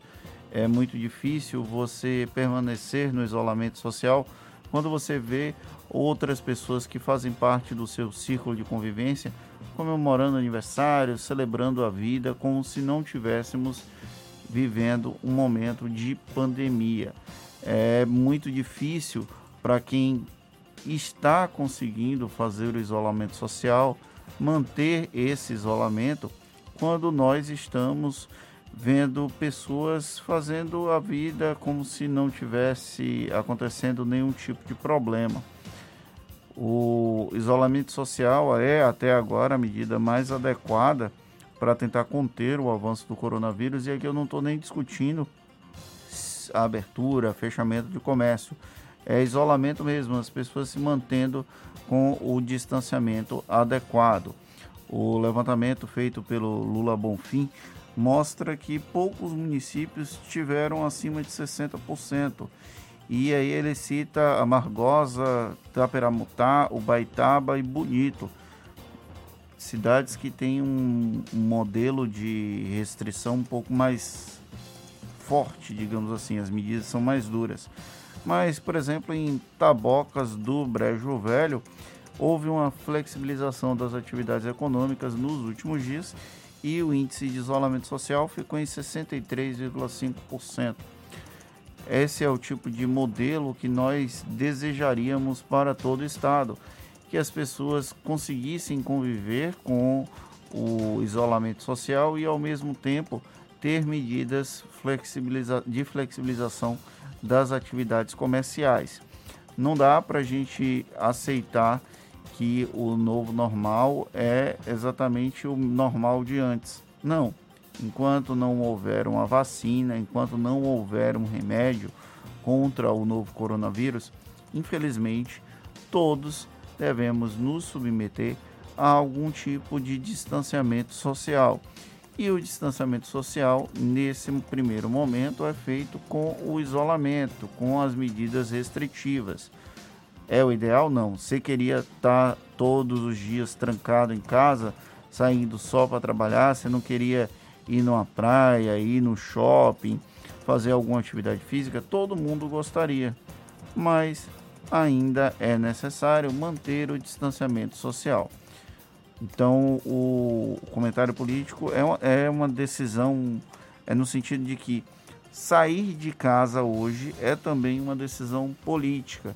A pessoa, quando decide sair do isolamento social, ela está tomando uma decisão que não passa somente por ela, passa por todas as pessoas do seu próprio contexto, passa pela sua família, pelos seus amigos, pelas pessoas do seu círculo de convivência. Então, é necessário o isolamento social? É necessário o isolamento social. Gostaríamos que isso fosse necessário? Ninguém gostaria que isso fosse preciso. Porém, ou nós fazemos o isolamento social, ou nós passaremos a conviver com o estigma de mais e mais mortes.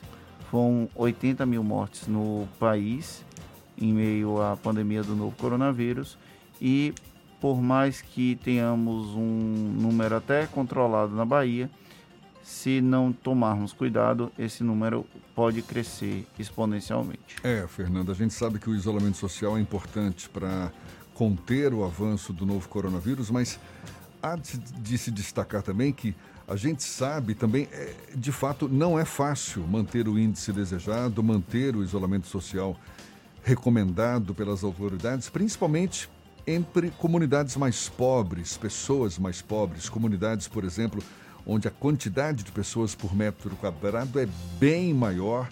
E mais, a gente sabe também como é grande o impacto do isolamento para quem sofre de ansiedade e depressão. Não é fácil, não é fácil. Nem sempre essas pessoas têm o atendimento necessário, principalmente agora com essa dificuldade de locomoção. Ou seja, é uma situação atípica para todo mundo. A gente está mais do que careca de saber que é uma recomendação muito já testada como é, capaz de evitar o avanço do novo coronavírus, mas muito mais do que consciência das pessoas, é preciso que haja condições para que esse isolamento social de fato ocorra. E nem sempre é o que acontece. Infelizmente. Mas a gente fica naquela velha torcida, vamos manter o otimismo de que aos poucos toda a população vai ter um pouco de consciência e vai entender que a medida de isolamento social não é uma medida, não é uma obrigação do governo porque quer prejudicar A, B ou C. É uma medida para proteger vidas e eu acredito que todo mundo tenha esse interesse final. Agora são 8 e 14 a gente dá uma chegadinha na redação do portal Bahia Notícias. Lucas Arras, mais uma vez apostos com novidades agora. De novo, Lucas. Muito bom dia, Jefferson. Bom dia, Fernando. Eu começo atualizando, dando mais detalhes sobre a operação da Lava Jato que foi deflagrada na manhã de hoje. Dessa vez para apurar o pagamento de 5 milhões em doações não contabilizadas em benefício à campanha de José Serra para o Senado em 2014. Pois bem, o fundador da Qualicorp, o José Seripieri Júnior, está entre os presos dessa operação, acusado de integrar o esquema de Caixa 2 em benefício de Serra. São cumpridos também mandados de prisão temporária, além de busca e apreensão, 15 mandatos em São Paulo, Brasília e Itu. As, as, investigações se restringem a fatos de 2014, quando Serra ainda não tinha se elegido senador. Com as suspeitas de Caixa 2, a Justiça Eleitoral determinou o bloqueio judicial de contas bancárias dos acusados. E se, na, e se na iniciativa privada 9 milhões de trabalhadores tiveram salários suspensos ou reduzidos em até 75% com a pandemia, no serviço público, deputados e senadores tiveram um adiantamento, isso mesmo, cada um dos senadores e deputados recebeu 50 mil reais bruto, conforme indicado a folha de pagamento do mês de junho. A quantia se refere ao salário mensal, mais antecipa antecipação de metade da gratificação natalina, prática já exercida no Congresso todos os anos. Além da gratificação, estão sendo mantidas todas as verbas do chamado cotão, que vão aí de 30 mil a 45 mil, são usados pelos deputados e senadores com gastos em alimentação, transporte e outras atividades ligadas ao próprio mandato. Eu sou Lucas Arraes, falo direto da redação do Bahia Notícias para o programa Isso é Bahia. É com vocês aí no estúdio. A cidade de Feira de Santana vai ter uma maior flexibilização do comércio e do setor de serviços a partir de hoje. A decisão do prefeito Colbert Martins foi motivada pela queda no índice de internamentos por Covid-19, principalmente em UTI. Com a medida, o município que estava com o comércio fechado, alguns setores passam a funcionar todos os dias e não vai haver mais o limite de 200 metros quadrados. Na verdade, Feira de Santana está num vai e vem já há um bom tempo, né? Abre, fecha. Me parece abre, que essa fecha. é a quarta vez que abre e fecha o comércio. E nenhuma perspectiva de mudança. E o carnaval de 2021, Jefferson, aqui em Salvador? Vamos pular? Rapaz, eu acho que não vai ter, ou se tiver, pode ser adiado para o mês de julho do ano que vem. A informação foi dada pelo prefeito Assemineto depois de dizer que apenas com a vacina contra a Covid-19 seria possível pensar em planejamento de festas e eventos na capital baiana.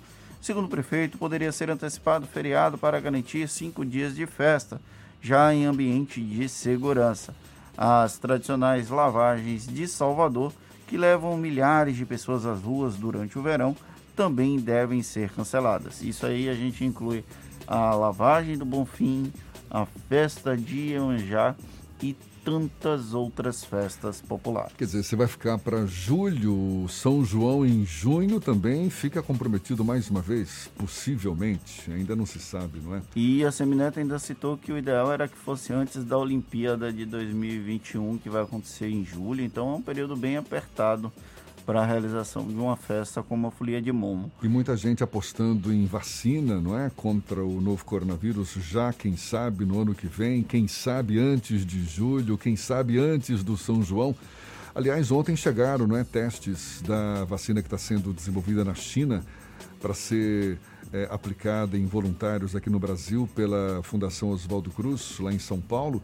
Não, é Instituto Butantan. Instituto Butantan, é verdade. Instituto Butantan, lá em São Paulo e que a Fundação Oswaldo Cruz também vai desenvolver. A Fiocruz é com a Universidade de Oxford. Exato. E essa do Instituto Butantan, essa vacina desenvolvida na China. Isso. As e duas é uma... vacinas foram bem promissoras. É. Ontem saíram os resultados. E já na última fase de testes, né? E na, na, penúltima fase. Ainda tá, ainda falta mais uma fase. Eu estou ansioso. Tá tô um ansioso, pouco ansioso. Ansioso. É porque essa fase é o, o estudo randomizado, mas ainda com um grupo bem reduzido de pessoas. Já está na fase final de ampliação do número de pessoas que vão ser expostas ao vírus, mas a resposta imune da vacina até agora, tanto da Universidade de Oxford quanto da China, foram positivos. O engraçado é que há uma disputa até de versões e de argumentações, porque ontem a Universidade de Oxford lançou essa informação que houve uma resposta imune e na sequência a China também publicou a mesma informação. O Paulinho aqui fez questão de frisar que há uma disputa também mercadológica. A vacina que chegar primeiro, logicamente, tende a ser vendida com mais facilidade, já que está todo mundo nesse desespero pela vacina. O importante é que os compostos funcionem. Se a, a pesquisa da Universidade de Oxford apresentar uma vacina imunizante que funciona, ótimo. Se a da China também apresentar, ótimo. Sabe qual é melhor? Porque aí vai ter concorrência e o preço vai ser mais baixo. Tá certo. O Fernando passou brilhantina no cabelo hoje, você viu? Tá com o cabelo todo lambido, tá deslizando fácil aí no assunto vacina contra o coronavírus. Agora, 8h19, a gente vai para Teixeira de Freitas, extremo sul da Bahia. É o Tiago Ramos, da Eldorado FM. Quem fala conosco agora tem as notícias da região. Bom dia, Tiago. Bom dia, Jefferson. Bom dia, Fernando. Olha, em Teixeira de Freitas, a temperatura é 20 graus, o tempo parcialmente nublado. Olha, mais um paciente de Teixeira de Freitas morre de Covid no hospital de campanha. Já são 48 novos casos identificados. Durante as últimas horas, o boletim informou aí que mais uma morte em decorrência do Covid-19, também aí na última segunda-feira, ontem. O município acabou aí tendo 48 novos casos, ao todo são 2.229 casos, destes 175 já se consideram aí, já eh, são considerados ativos. O óbito que foi aí, é, que ocorreu durante as últimas horas, a morte da senhora de 45 anos. Ela estava internada na UTI no hospital de campanha. Em Teixeira de Freitas, em 2000, é, são, são 2.011 casos recuperados, trata-se de 90,2% de pessoas recuperadas em relação ao número total de casos positivos. São 43 mortes, a taxa de letalidade em Teixeira de Freitas é de 1,92%. A ocupação em leitos, é, de acordo com o último censo, a ocupação ficou é, durante aí a, ontem a informação das 16 horas, são 21 pacientes internados em leito para tratamento da Covid-19 no Hospital Municipal de Campanha, aqui em Teixeira de Freitas, sendo sete clínicos, 14 na UTI, na UPA, de acordo com a atualização, na, na, às 18 horas ontem, são seis, sendo no total de 27 pacientes internação em Teixeira de Freitas. Olha ainda, de acordo com informações, em Teixeira de Freitas ainda aguarda a habilitação do Ministério da Saúde para custear a UTI no hospital de campanha. Né? A Secretaria Municipal de Saúde divulgou informação que são no total de 20 leitos de UTI no hospital de campanha, apenas 5 leitos de UTI habilitados aí pelo Ministério da Saúde. Os restantes dos leitos, o município de Teixeira de Freitas está pagando é, com o orçamento do município aí para manter esse, esses, esses outros leitos, desses outros 15, de acordo com o secretário de Saúde, apenas cinco estão habilitados para receber recursos de manutenção dos leitos, isso o secretário Herbert Chagas. Olha, o novo decreto aí da, é, da flexibilização, o novo decreto de horário de cultos religiosos aqui em Teixeira de Freitas foi colocado aí em vigor, aí, trazendo aí a, a flexibilização né, e trazendo informações com relação ao espaço físico foi alterado né, para que cultos religiosos aconteçam e a partir das 23 horas ficou proibida a circulação de pessoas nas ruas portando é, é, e o recomendado é que os cultos religiosos terminem com uma hora de antecedência para que os fiéis cheguem em suas casas antes do toque de recolher. Olha, uma última informação, Jefferson e Fernando, aqui do extremo sul da Bahia, que uma baleia jubarte foi encontrada morta na praia de Alcobaça. Essa é a temporada das baleias nessa região e essa baleia acabou sendo encontrada. Os pesquisadores eh, foram ao local na última sexta-feira para colher a amostra da jubarte e orientou a prefeitura sobre o que fazer com o corpo da baleia. Né? Essas foram as informações aqui da Eldorado FM, a primeira audiência no extremo sul da Bahia, para o Nice Bahia, com Jefferson e Fernando. Um ótimo dia, até a próxima. Valeu, Tiago. Agora 8h22, o município de Lauro de Freitas, aqui pertinho de Salvador, vai ganhar uma unidade do saque empresarial com atendimento especializado para microempreendedores individuais, microempresas e empresas de pequeno porte. A assinatura do acordo de cooperação técnica entre o governo do estado e a prefeitura de Lauro de Freitas ocorreu ontem. Local e data de inauguração do saque empresarial ainda serão definidos. E olha só, Jefferson, a cervejaria Ambev abriu inscrições do Representa, um programa de estágio focado em atrair e desenvolver universitários negros. São 80 vagas em diversos pontos do país, incluindo Salvador, para as áreas de vendas, nas cervejarias e no centro de serviços compartilhados. Criado em 2019 como um piloto, o Representa é focado nas histórias de vida dos candidatos e, por isso, não exige conhecimento técnico prévio. As inscrições podem ser feitas até o dia 14 de agosto pelo site Programa Zambev. Muito bem, a gente agora tem notícias da região de Itaberaba. Sérgio Mascarenhas, da Baiana FM, quem fala conosco. Bom dia, Sérgio. Muito bom dia, Jefferson Beltrão, Fernando Duarte, ouvintes do Isso é Bahia. Ótima terça-feira. A Prefeitura de Itaberaba, através da Secretaria Municipal de Saúde CESAL, adquiriu quatro novos ventiladores pulmonares, ampliando a capacidade de atender pacientes graves da Covid-19. Sendo assim, com os quatro novos ventiladores para a UPA 24 horas de Itaberaba, sobe para oito o número total de equipamentos adquiridos pelo município. O investimento é de pouco mais de 240 mil, ao preço de 60,1 mil reais para cada respirador. Além disso, foi publicado ontem o decreto 133/2020, que estabeleceu novas medidas de enfrentamento para o coronavírus no município de Itaberaba. De acordo com o documento, fica mantido o toque de recolher das 19 às 5 horas por tempo indeterminado. Por outro lado, o decreto autoriza o funcionamento de academias com restrições, além de estabelecer novas regras para bares, restaurantes e agências bancárias. O funcionamento de academias e congêneres ficou autorizado já a partir de ontem, segunda-feira, das 5 às 17, com restrições específicas para o segmento, como agendamento de horário, uso de máscara e face shield pelos funcionários, aferição de temperatura e obrigatoriedade do porte de kits individuais de álcool gel 70% e flanela para cada usuário. O retorno das atividades bancárias na modalidade presencial também está autorizado, devendo ser respeitada todas as regras estabelecidas nos decretos municipais anteriores, concernentes a esse ramo de atividade. A Prefeitura de Itaberaba, através da Secretaria Municipal de Saúde CESAL, assim como da Coordenação de Vigilância em Saúde e da Câmara Técnica de Enfrentamento da Pandemia do Novo Coronavírus, informa o boletim oficial que acabou de sair, com dados consolidados até às 17 horas de ontem registrou 42 novos casos da Covid-19, talvez o maior número até então.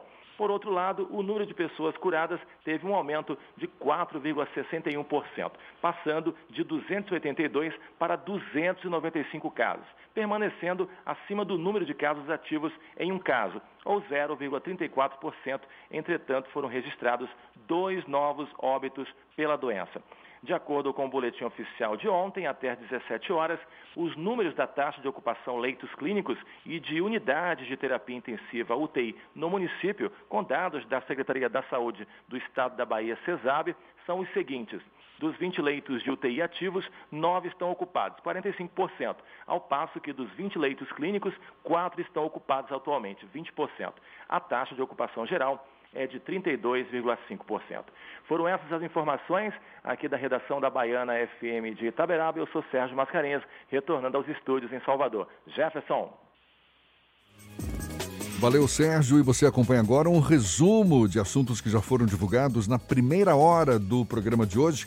A Bahia registrou mais de 1.100 novos casos desse novo coronavírus e 51 novas mortes em decorrência da doença, segundo dados da Secretaria Estadual da Saúde. A Bahia tem agora mais de 123.200 casos confirmados e quase 2.900 óbitos. Mais de 108 mil pacientes já estão curados da doença. Em relação aos leitos de UTI do SUS exclusivos para coronavírus, a taxa de ocupação é de 75%. O Ministério da Saúde confirmou mais de 600 novas mortes pela Covid-19, elevando o total para mais de 80 mil óbitos no Brasil. Também foram confirmados mais de 20 mil novos casos, totalizando mais de 2 milhões e 100 mil infectados pela doença em todo o país. Salvador deve contar nos próximos dias com 24 novos leitos de UTI. O anúncio foi feito pelo prefeito Assemi Neto. Desse total, 14 no Hospital Salvador e outros 10 no Sagrada Família. Ontem, 20 leitos já foram incorporados às duas unidades, sendo 10 em cada. Caso a taxa de ocupação de leitos de UTI exclusivos para pacientes com a Covid-19 se mantiver em 75% ou menos, Salvador vai entrar já na sexta-feira na fase 1 de reabertura de atividades econômicas, religiosas e culturais. O índice foi alcançado no último domingo e, pelas regras, precisa permanecer neste patamar por pelo menos cinco dias seguidos. O número de denúncias de poluição sonora cresceu 70% em Salvador, mesmo em meio à pandemia do coronavírus, segundo a Secretaria Municipal de Ordem Pública. Na lista dos bairros mais denunciados por poluição sonora estão Fazenda Grande do Retiro, Paripe, Itapuã, Pernambués, assim como Liberdade, Boca do Rio, São Marcos, Uruguai, Cajazeiras e Periperi. O estado de saúde da médica de 27 anos, que caiu do quinto andar do prédio Serra Mar, no bairro de Armação, em Salvador, é gravíssimo.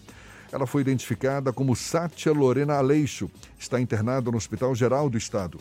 A médica apresenta fraturas na face, nos membros superiores e bacia. A polícia suspeita que ela foi atingida pelo companheiro, o também médico Rodolfo Vinícius. O suspeito nega ter empurrado a companheira e diz que a mulher sofria de depressão e se jogou do prédio. Ele aguarda o juiz decidir se vai ser liberado ou terá prisão preventiva decretada. E a quantidade de cocaína apreendida nos primeiros seis meses de 2020 foi dez vezes maior do que o registrado no mesmo período do ano passado, segundo Secretaria da Segurança Pública da, do Estado. A SSP informou que também nos primeiros seis meses do ano foram destruídas mais de 4 toneladas de maconha e mais de 500 mil pés da droga. Agora, 8h30, intervalo. A gente volta já já com mais notícias, entrevistas. É um instantinho só aqui no Isso é Bahia, da Tarde FM. Você está ouvindo Isso é Bahia. Bote a máscara! Bote a máscara! Bote a máscara, irmão. Bote a máscara, irmão. Bote pra se proteger. Bote pra comprar o pão. Pois se precisar sair do metrô, do busão. Não, não vacile, não. Bote a máscara. Bote pra ir trabalhar. Bote pra se proteger. O baiano bom sempre lava as mãos. Se tem álcool gel, também deve usar. Quem ama protege, sabe cuidar.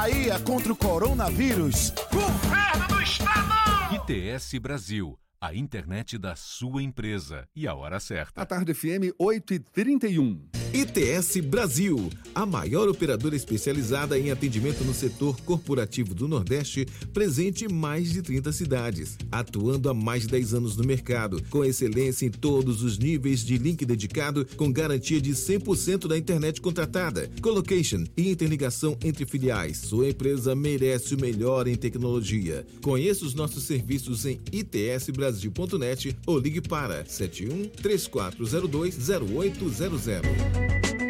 Tarde FM. Trânsito. A tarde FM. Oferecimento Monobloco, Auto Center de portas abertas com serviço de leva e trás do seu carro.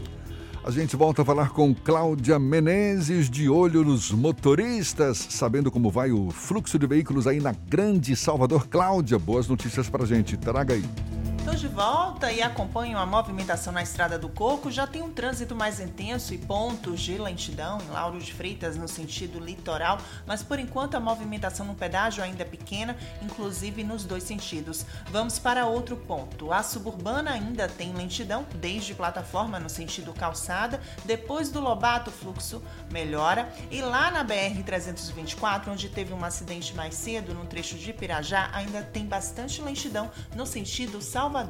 Faça sua pós na Unifax. Viva a evolução de sua carreira com networking qualificado, bolsa de 50% e matrícula grátis. Consulte condições inscreva-se em unifax.br. Volto com você, Jefferson. Obrigado, Cláudia. Tarde FM de carona com quem ouve e gosta.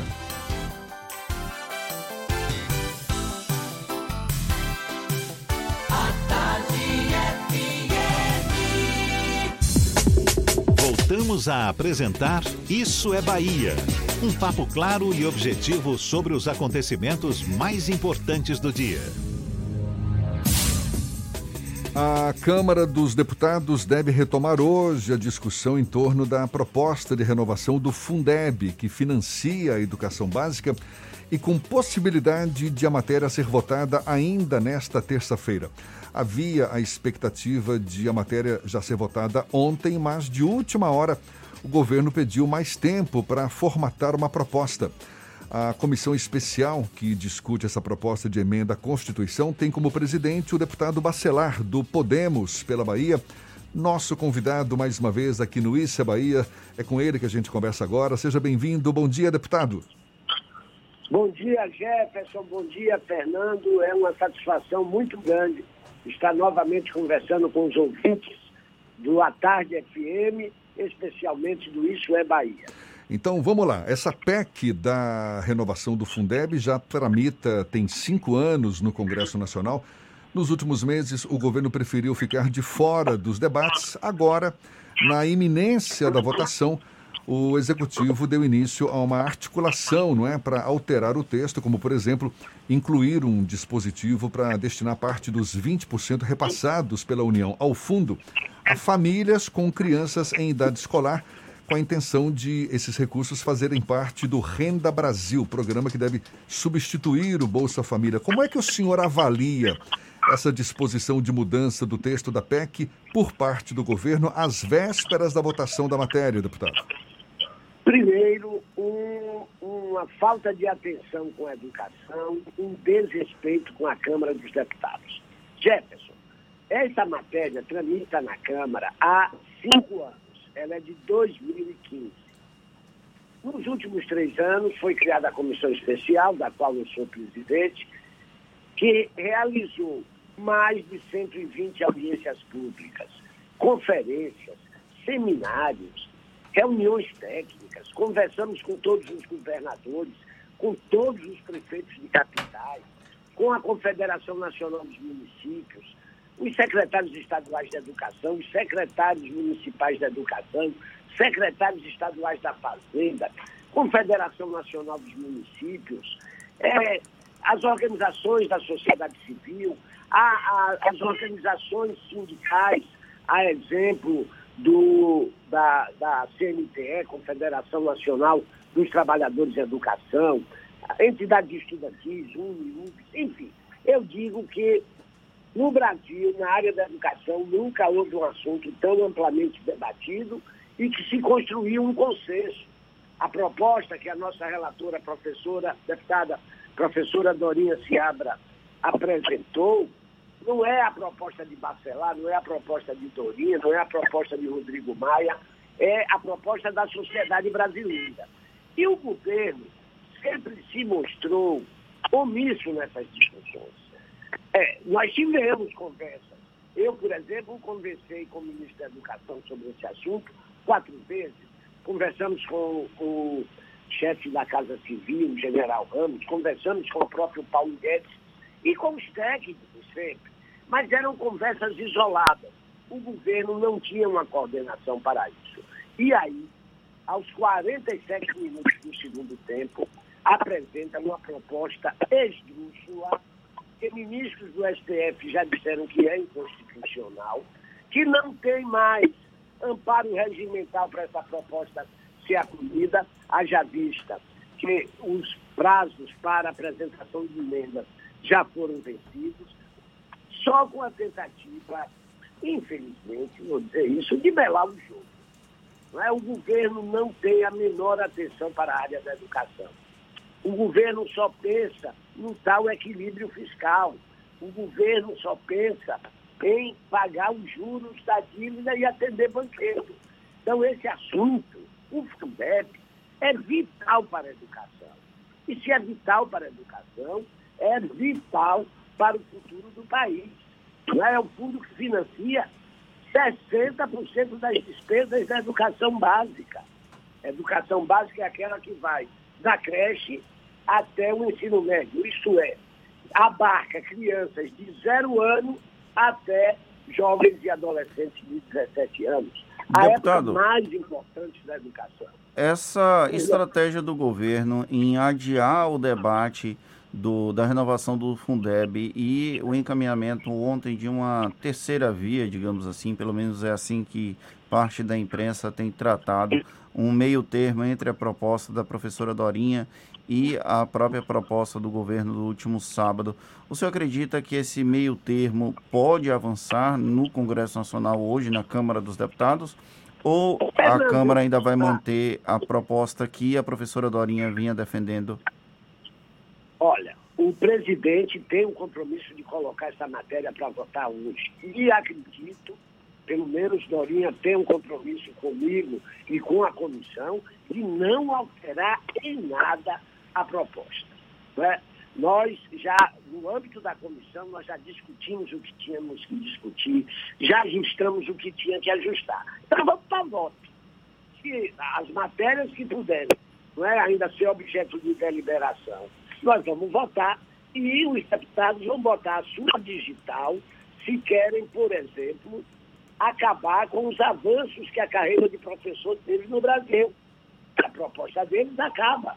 É? Os deputados vão decidir se querem incorporar, imagine, o pagamento de pensionistas e aposentados da educação, eles querem considerar isso despesa previdenciária ou despesa educacional, quando é uma despesa previdenciária. Então, eles são muito desarticulados. Infelizmente, é um governo que não se sabe o que quer. Então, você negocia, é impressionante. Você negocia com o ministro um assunto que era para o ministro já dominar completamente, e aquilo para ele é uma novidade, porque a outra área do governo não mandou. Você não sabe com quem conversa. Quem decide é o ministro da Educação, é General Ramos, é o ministro Paulo Guedes, é o líder do governo na Câmara. Então você não tem interlocutores confiáveis. E isso, e isso dificulta. Mas olha, a reação da sociedade civil a reação da, do mundo da educação à proposta que o governo apresentou foi muito, muito, muito é, forte e secundada por um apoio na grande imprensa. Ontem os editoriais dos grandes jornais, a, das grandes emissoras de televisão, eram todas no sentido de desqualificarem a proposta que o governo é, encaminhou. Coisas esdrúxulas, por exemplo, tem uma tal política do teto de gastos, que é o pilar central do programa econômico dele. Pois o Paulo Guedes sugere burlar a política de gastos, que eu sou contra, eu sou contra, mas é o pilar da, da, da atual, do atual governo, da política econômica. Ele aí diz, não, nós queremos colocar dinheiro no Renda Brasil, mas como tem um teto de gasto que impede, a gente joga esse dinheiro no Fundeb, que o Fundeb está livre do teto, né? o Fundeb é uma vinculação constitucional, então não se submete ao teto, todas as outras despesas da educação, sim, mas o Fundeb não. Então eles pegam uma, uma despesa que não tem características educacionais, que era essa de dar uma, um plus no renda família, para famílias que têm crianças em creche. Ora, nós somos favoráveis a isso. A gente não quer auxílio, não. A gente quer uma renda básica universal para todos os brasileiros. Mas botar assistência social dentro da educação, vocês conhecem, você que está nos ouvindo, você conhece muito bem como é o Brasil no que tange educação.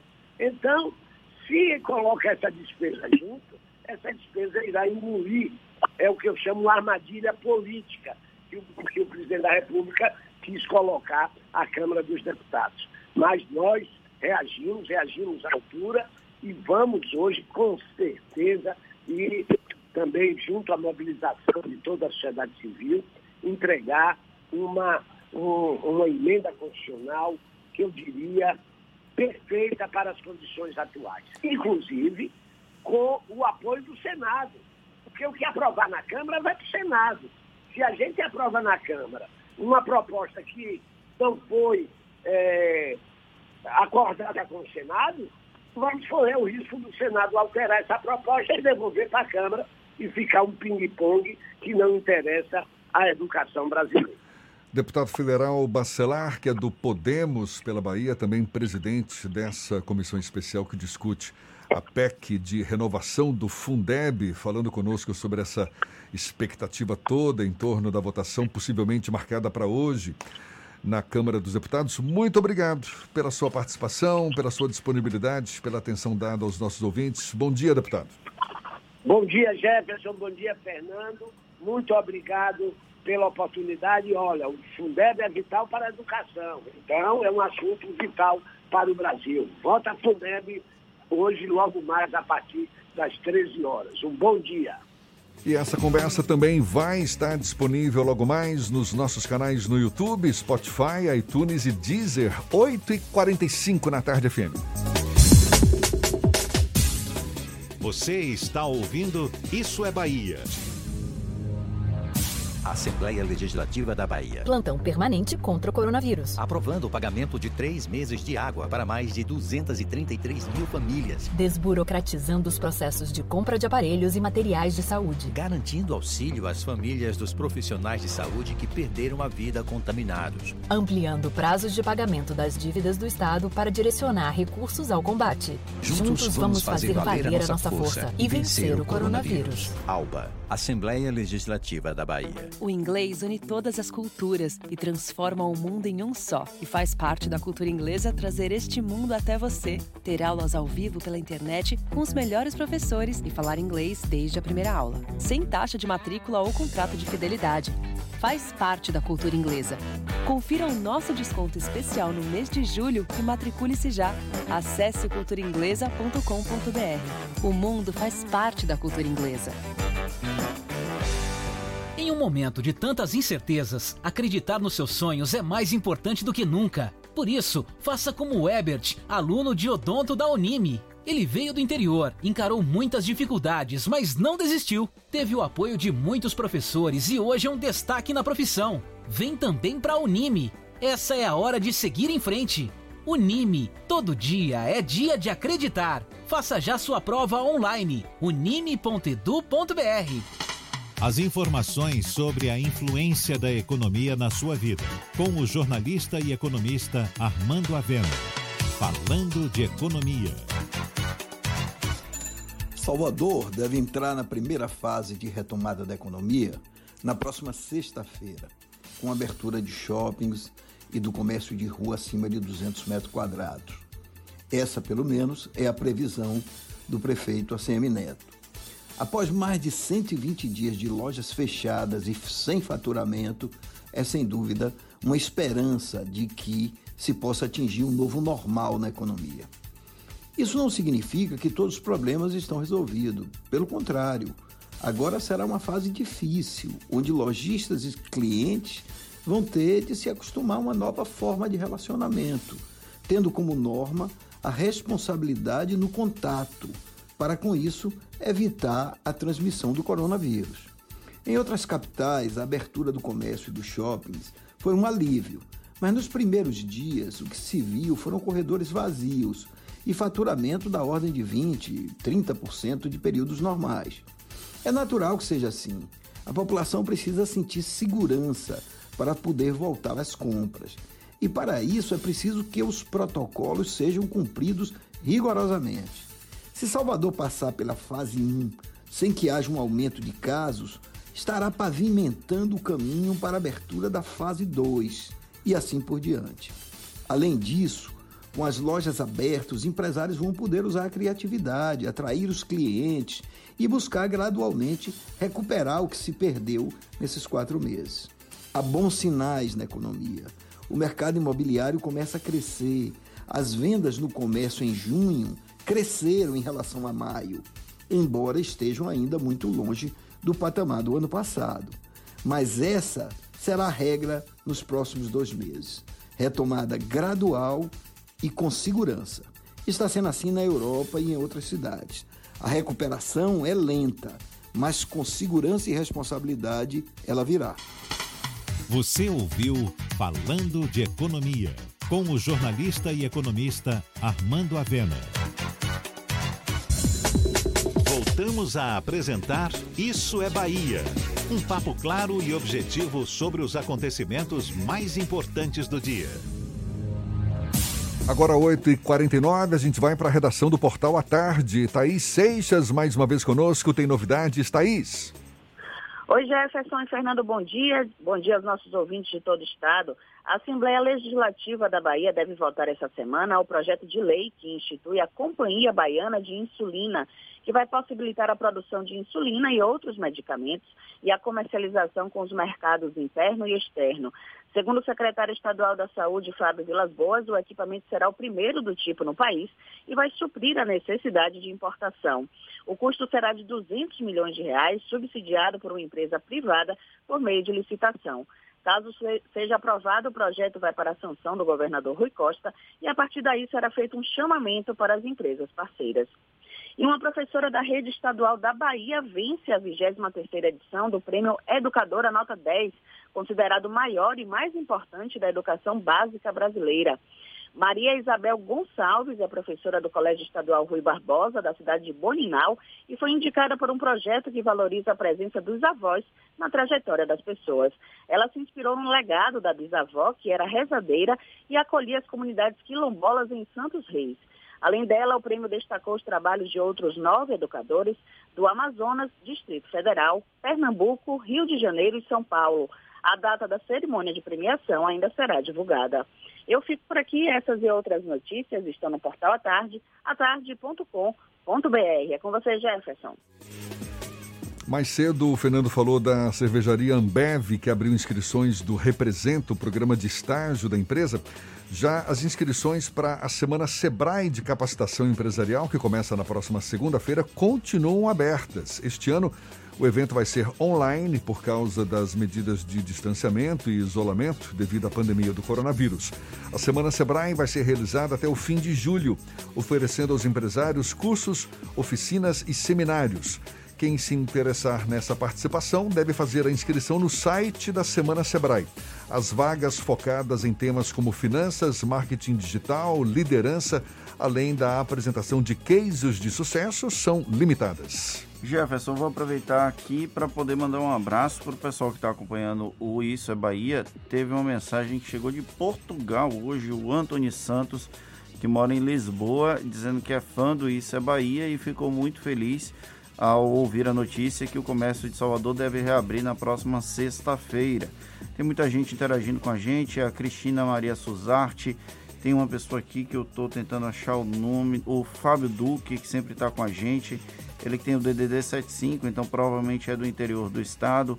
O Juraci Rosário, o Renato Vilas, a Vera Lúcia, o Wellington Batista, o Paulo Roberto, o Rodrigo Gardil, que sempre fica conversando com o WhatsApp aqui da rádio, eu não entendo muito bem porque ele está no estúdio, mas. Ele é rato de internet. É, a gente não discute com um maluco, né? A gente segue a vida. Tem o Soares aqui mandando mensagem e tem muita gente também interagindo no nosso YouTube mandando as mensagens. Tem a Mireide Marilde Tirol, que diz que sempre escuta a gente pela rádio e hoje veio no YouTube para ver os nossos rostos. Hum. Eu espero que ela tenha gostado do que viu.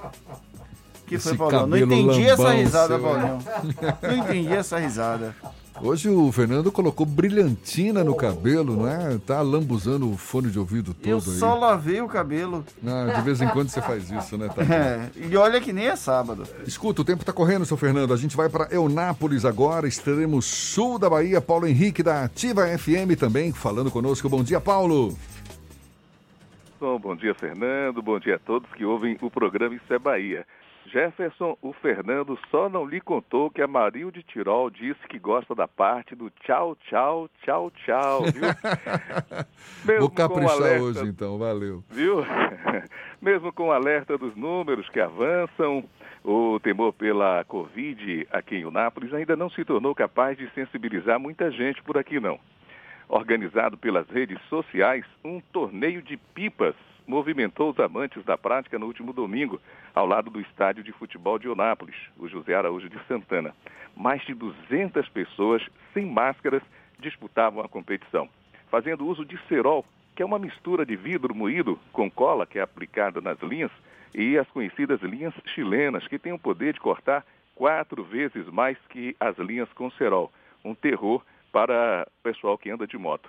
A Polícia Civil foi acionada e apreendeu o material, além de uma pequena quantidade de maconha, que obviamente não estava sendo usada para turbinar as pipas. Não é?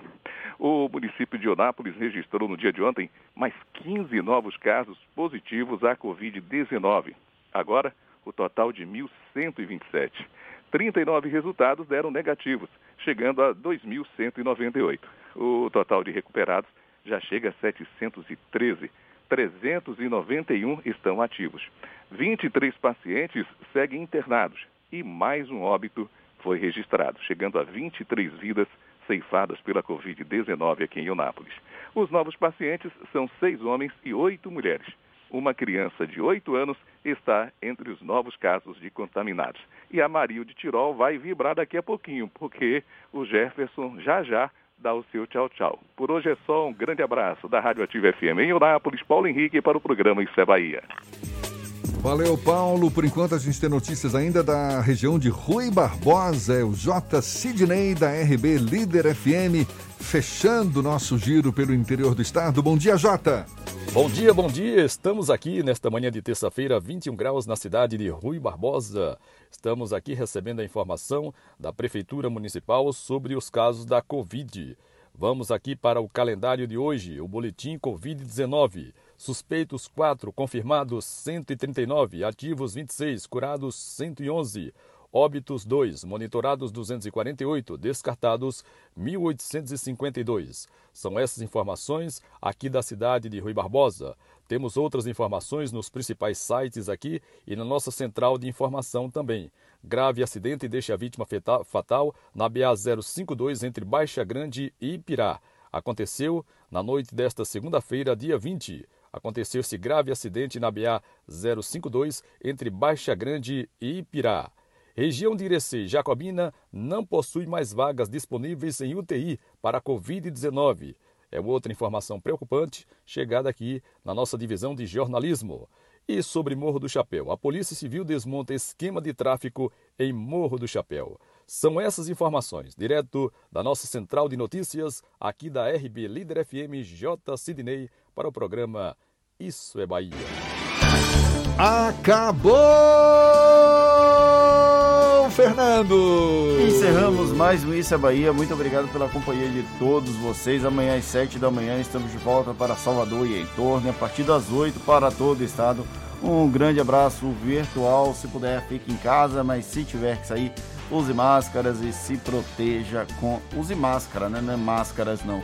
Use máscara e se proteja a gente vive numa sociedade com tantas máscaras, vamos usar somente uma máscara mesmo de proteção. Fernandinho tá todo lambão hoje, né? Olha, muito obrigado, muito obrigado pela companhia, pela parceria, pela audiência. Aproveite bem o dia. Terça-feira tem muito chão pela frente ainda. Semana no começo, hein? Amanhã tem mais, hein? Tchau, tchau, tchau, tchau, tchau, tchau.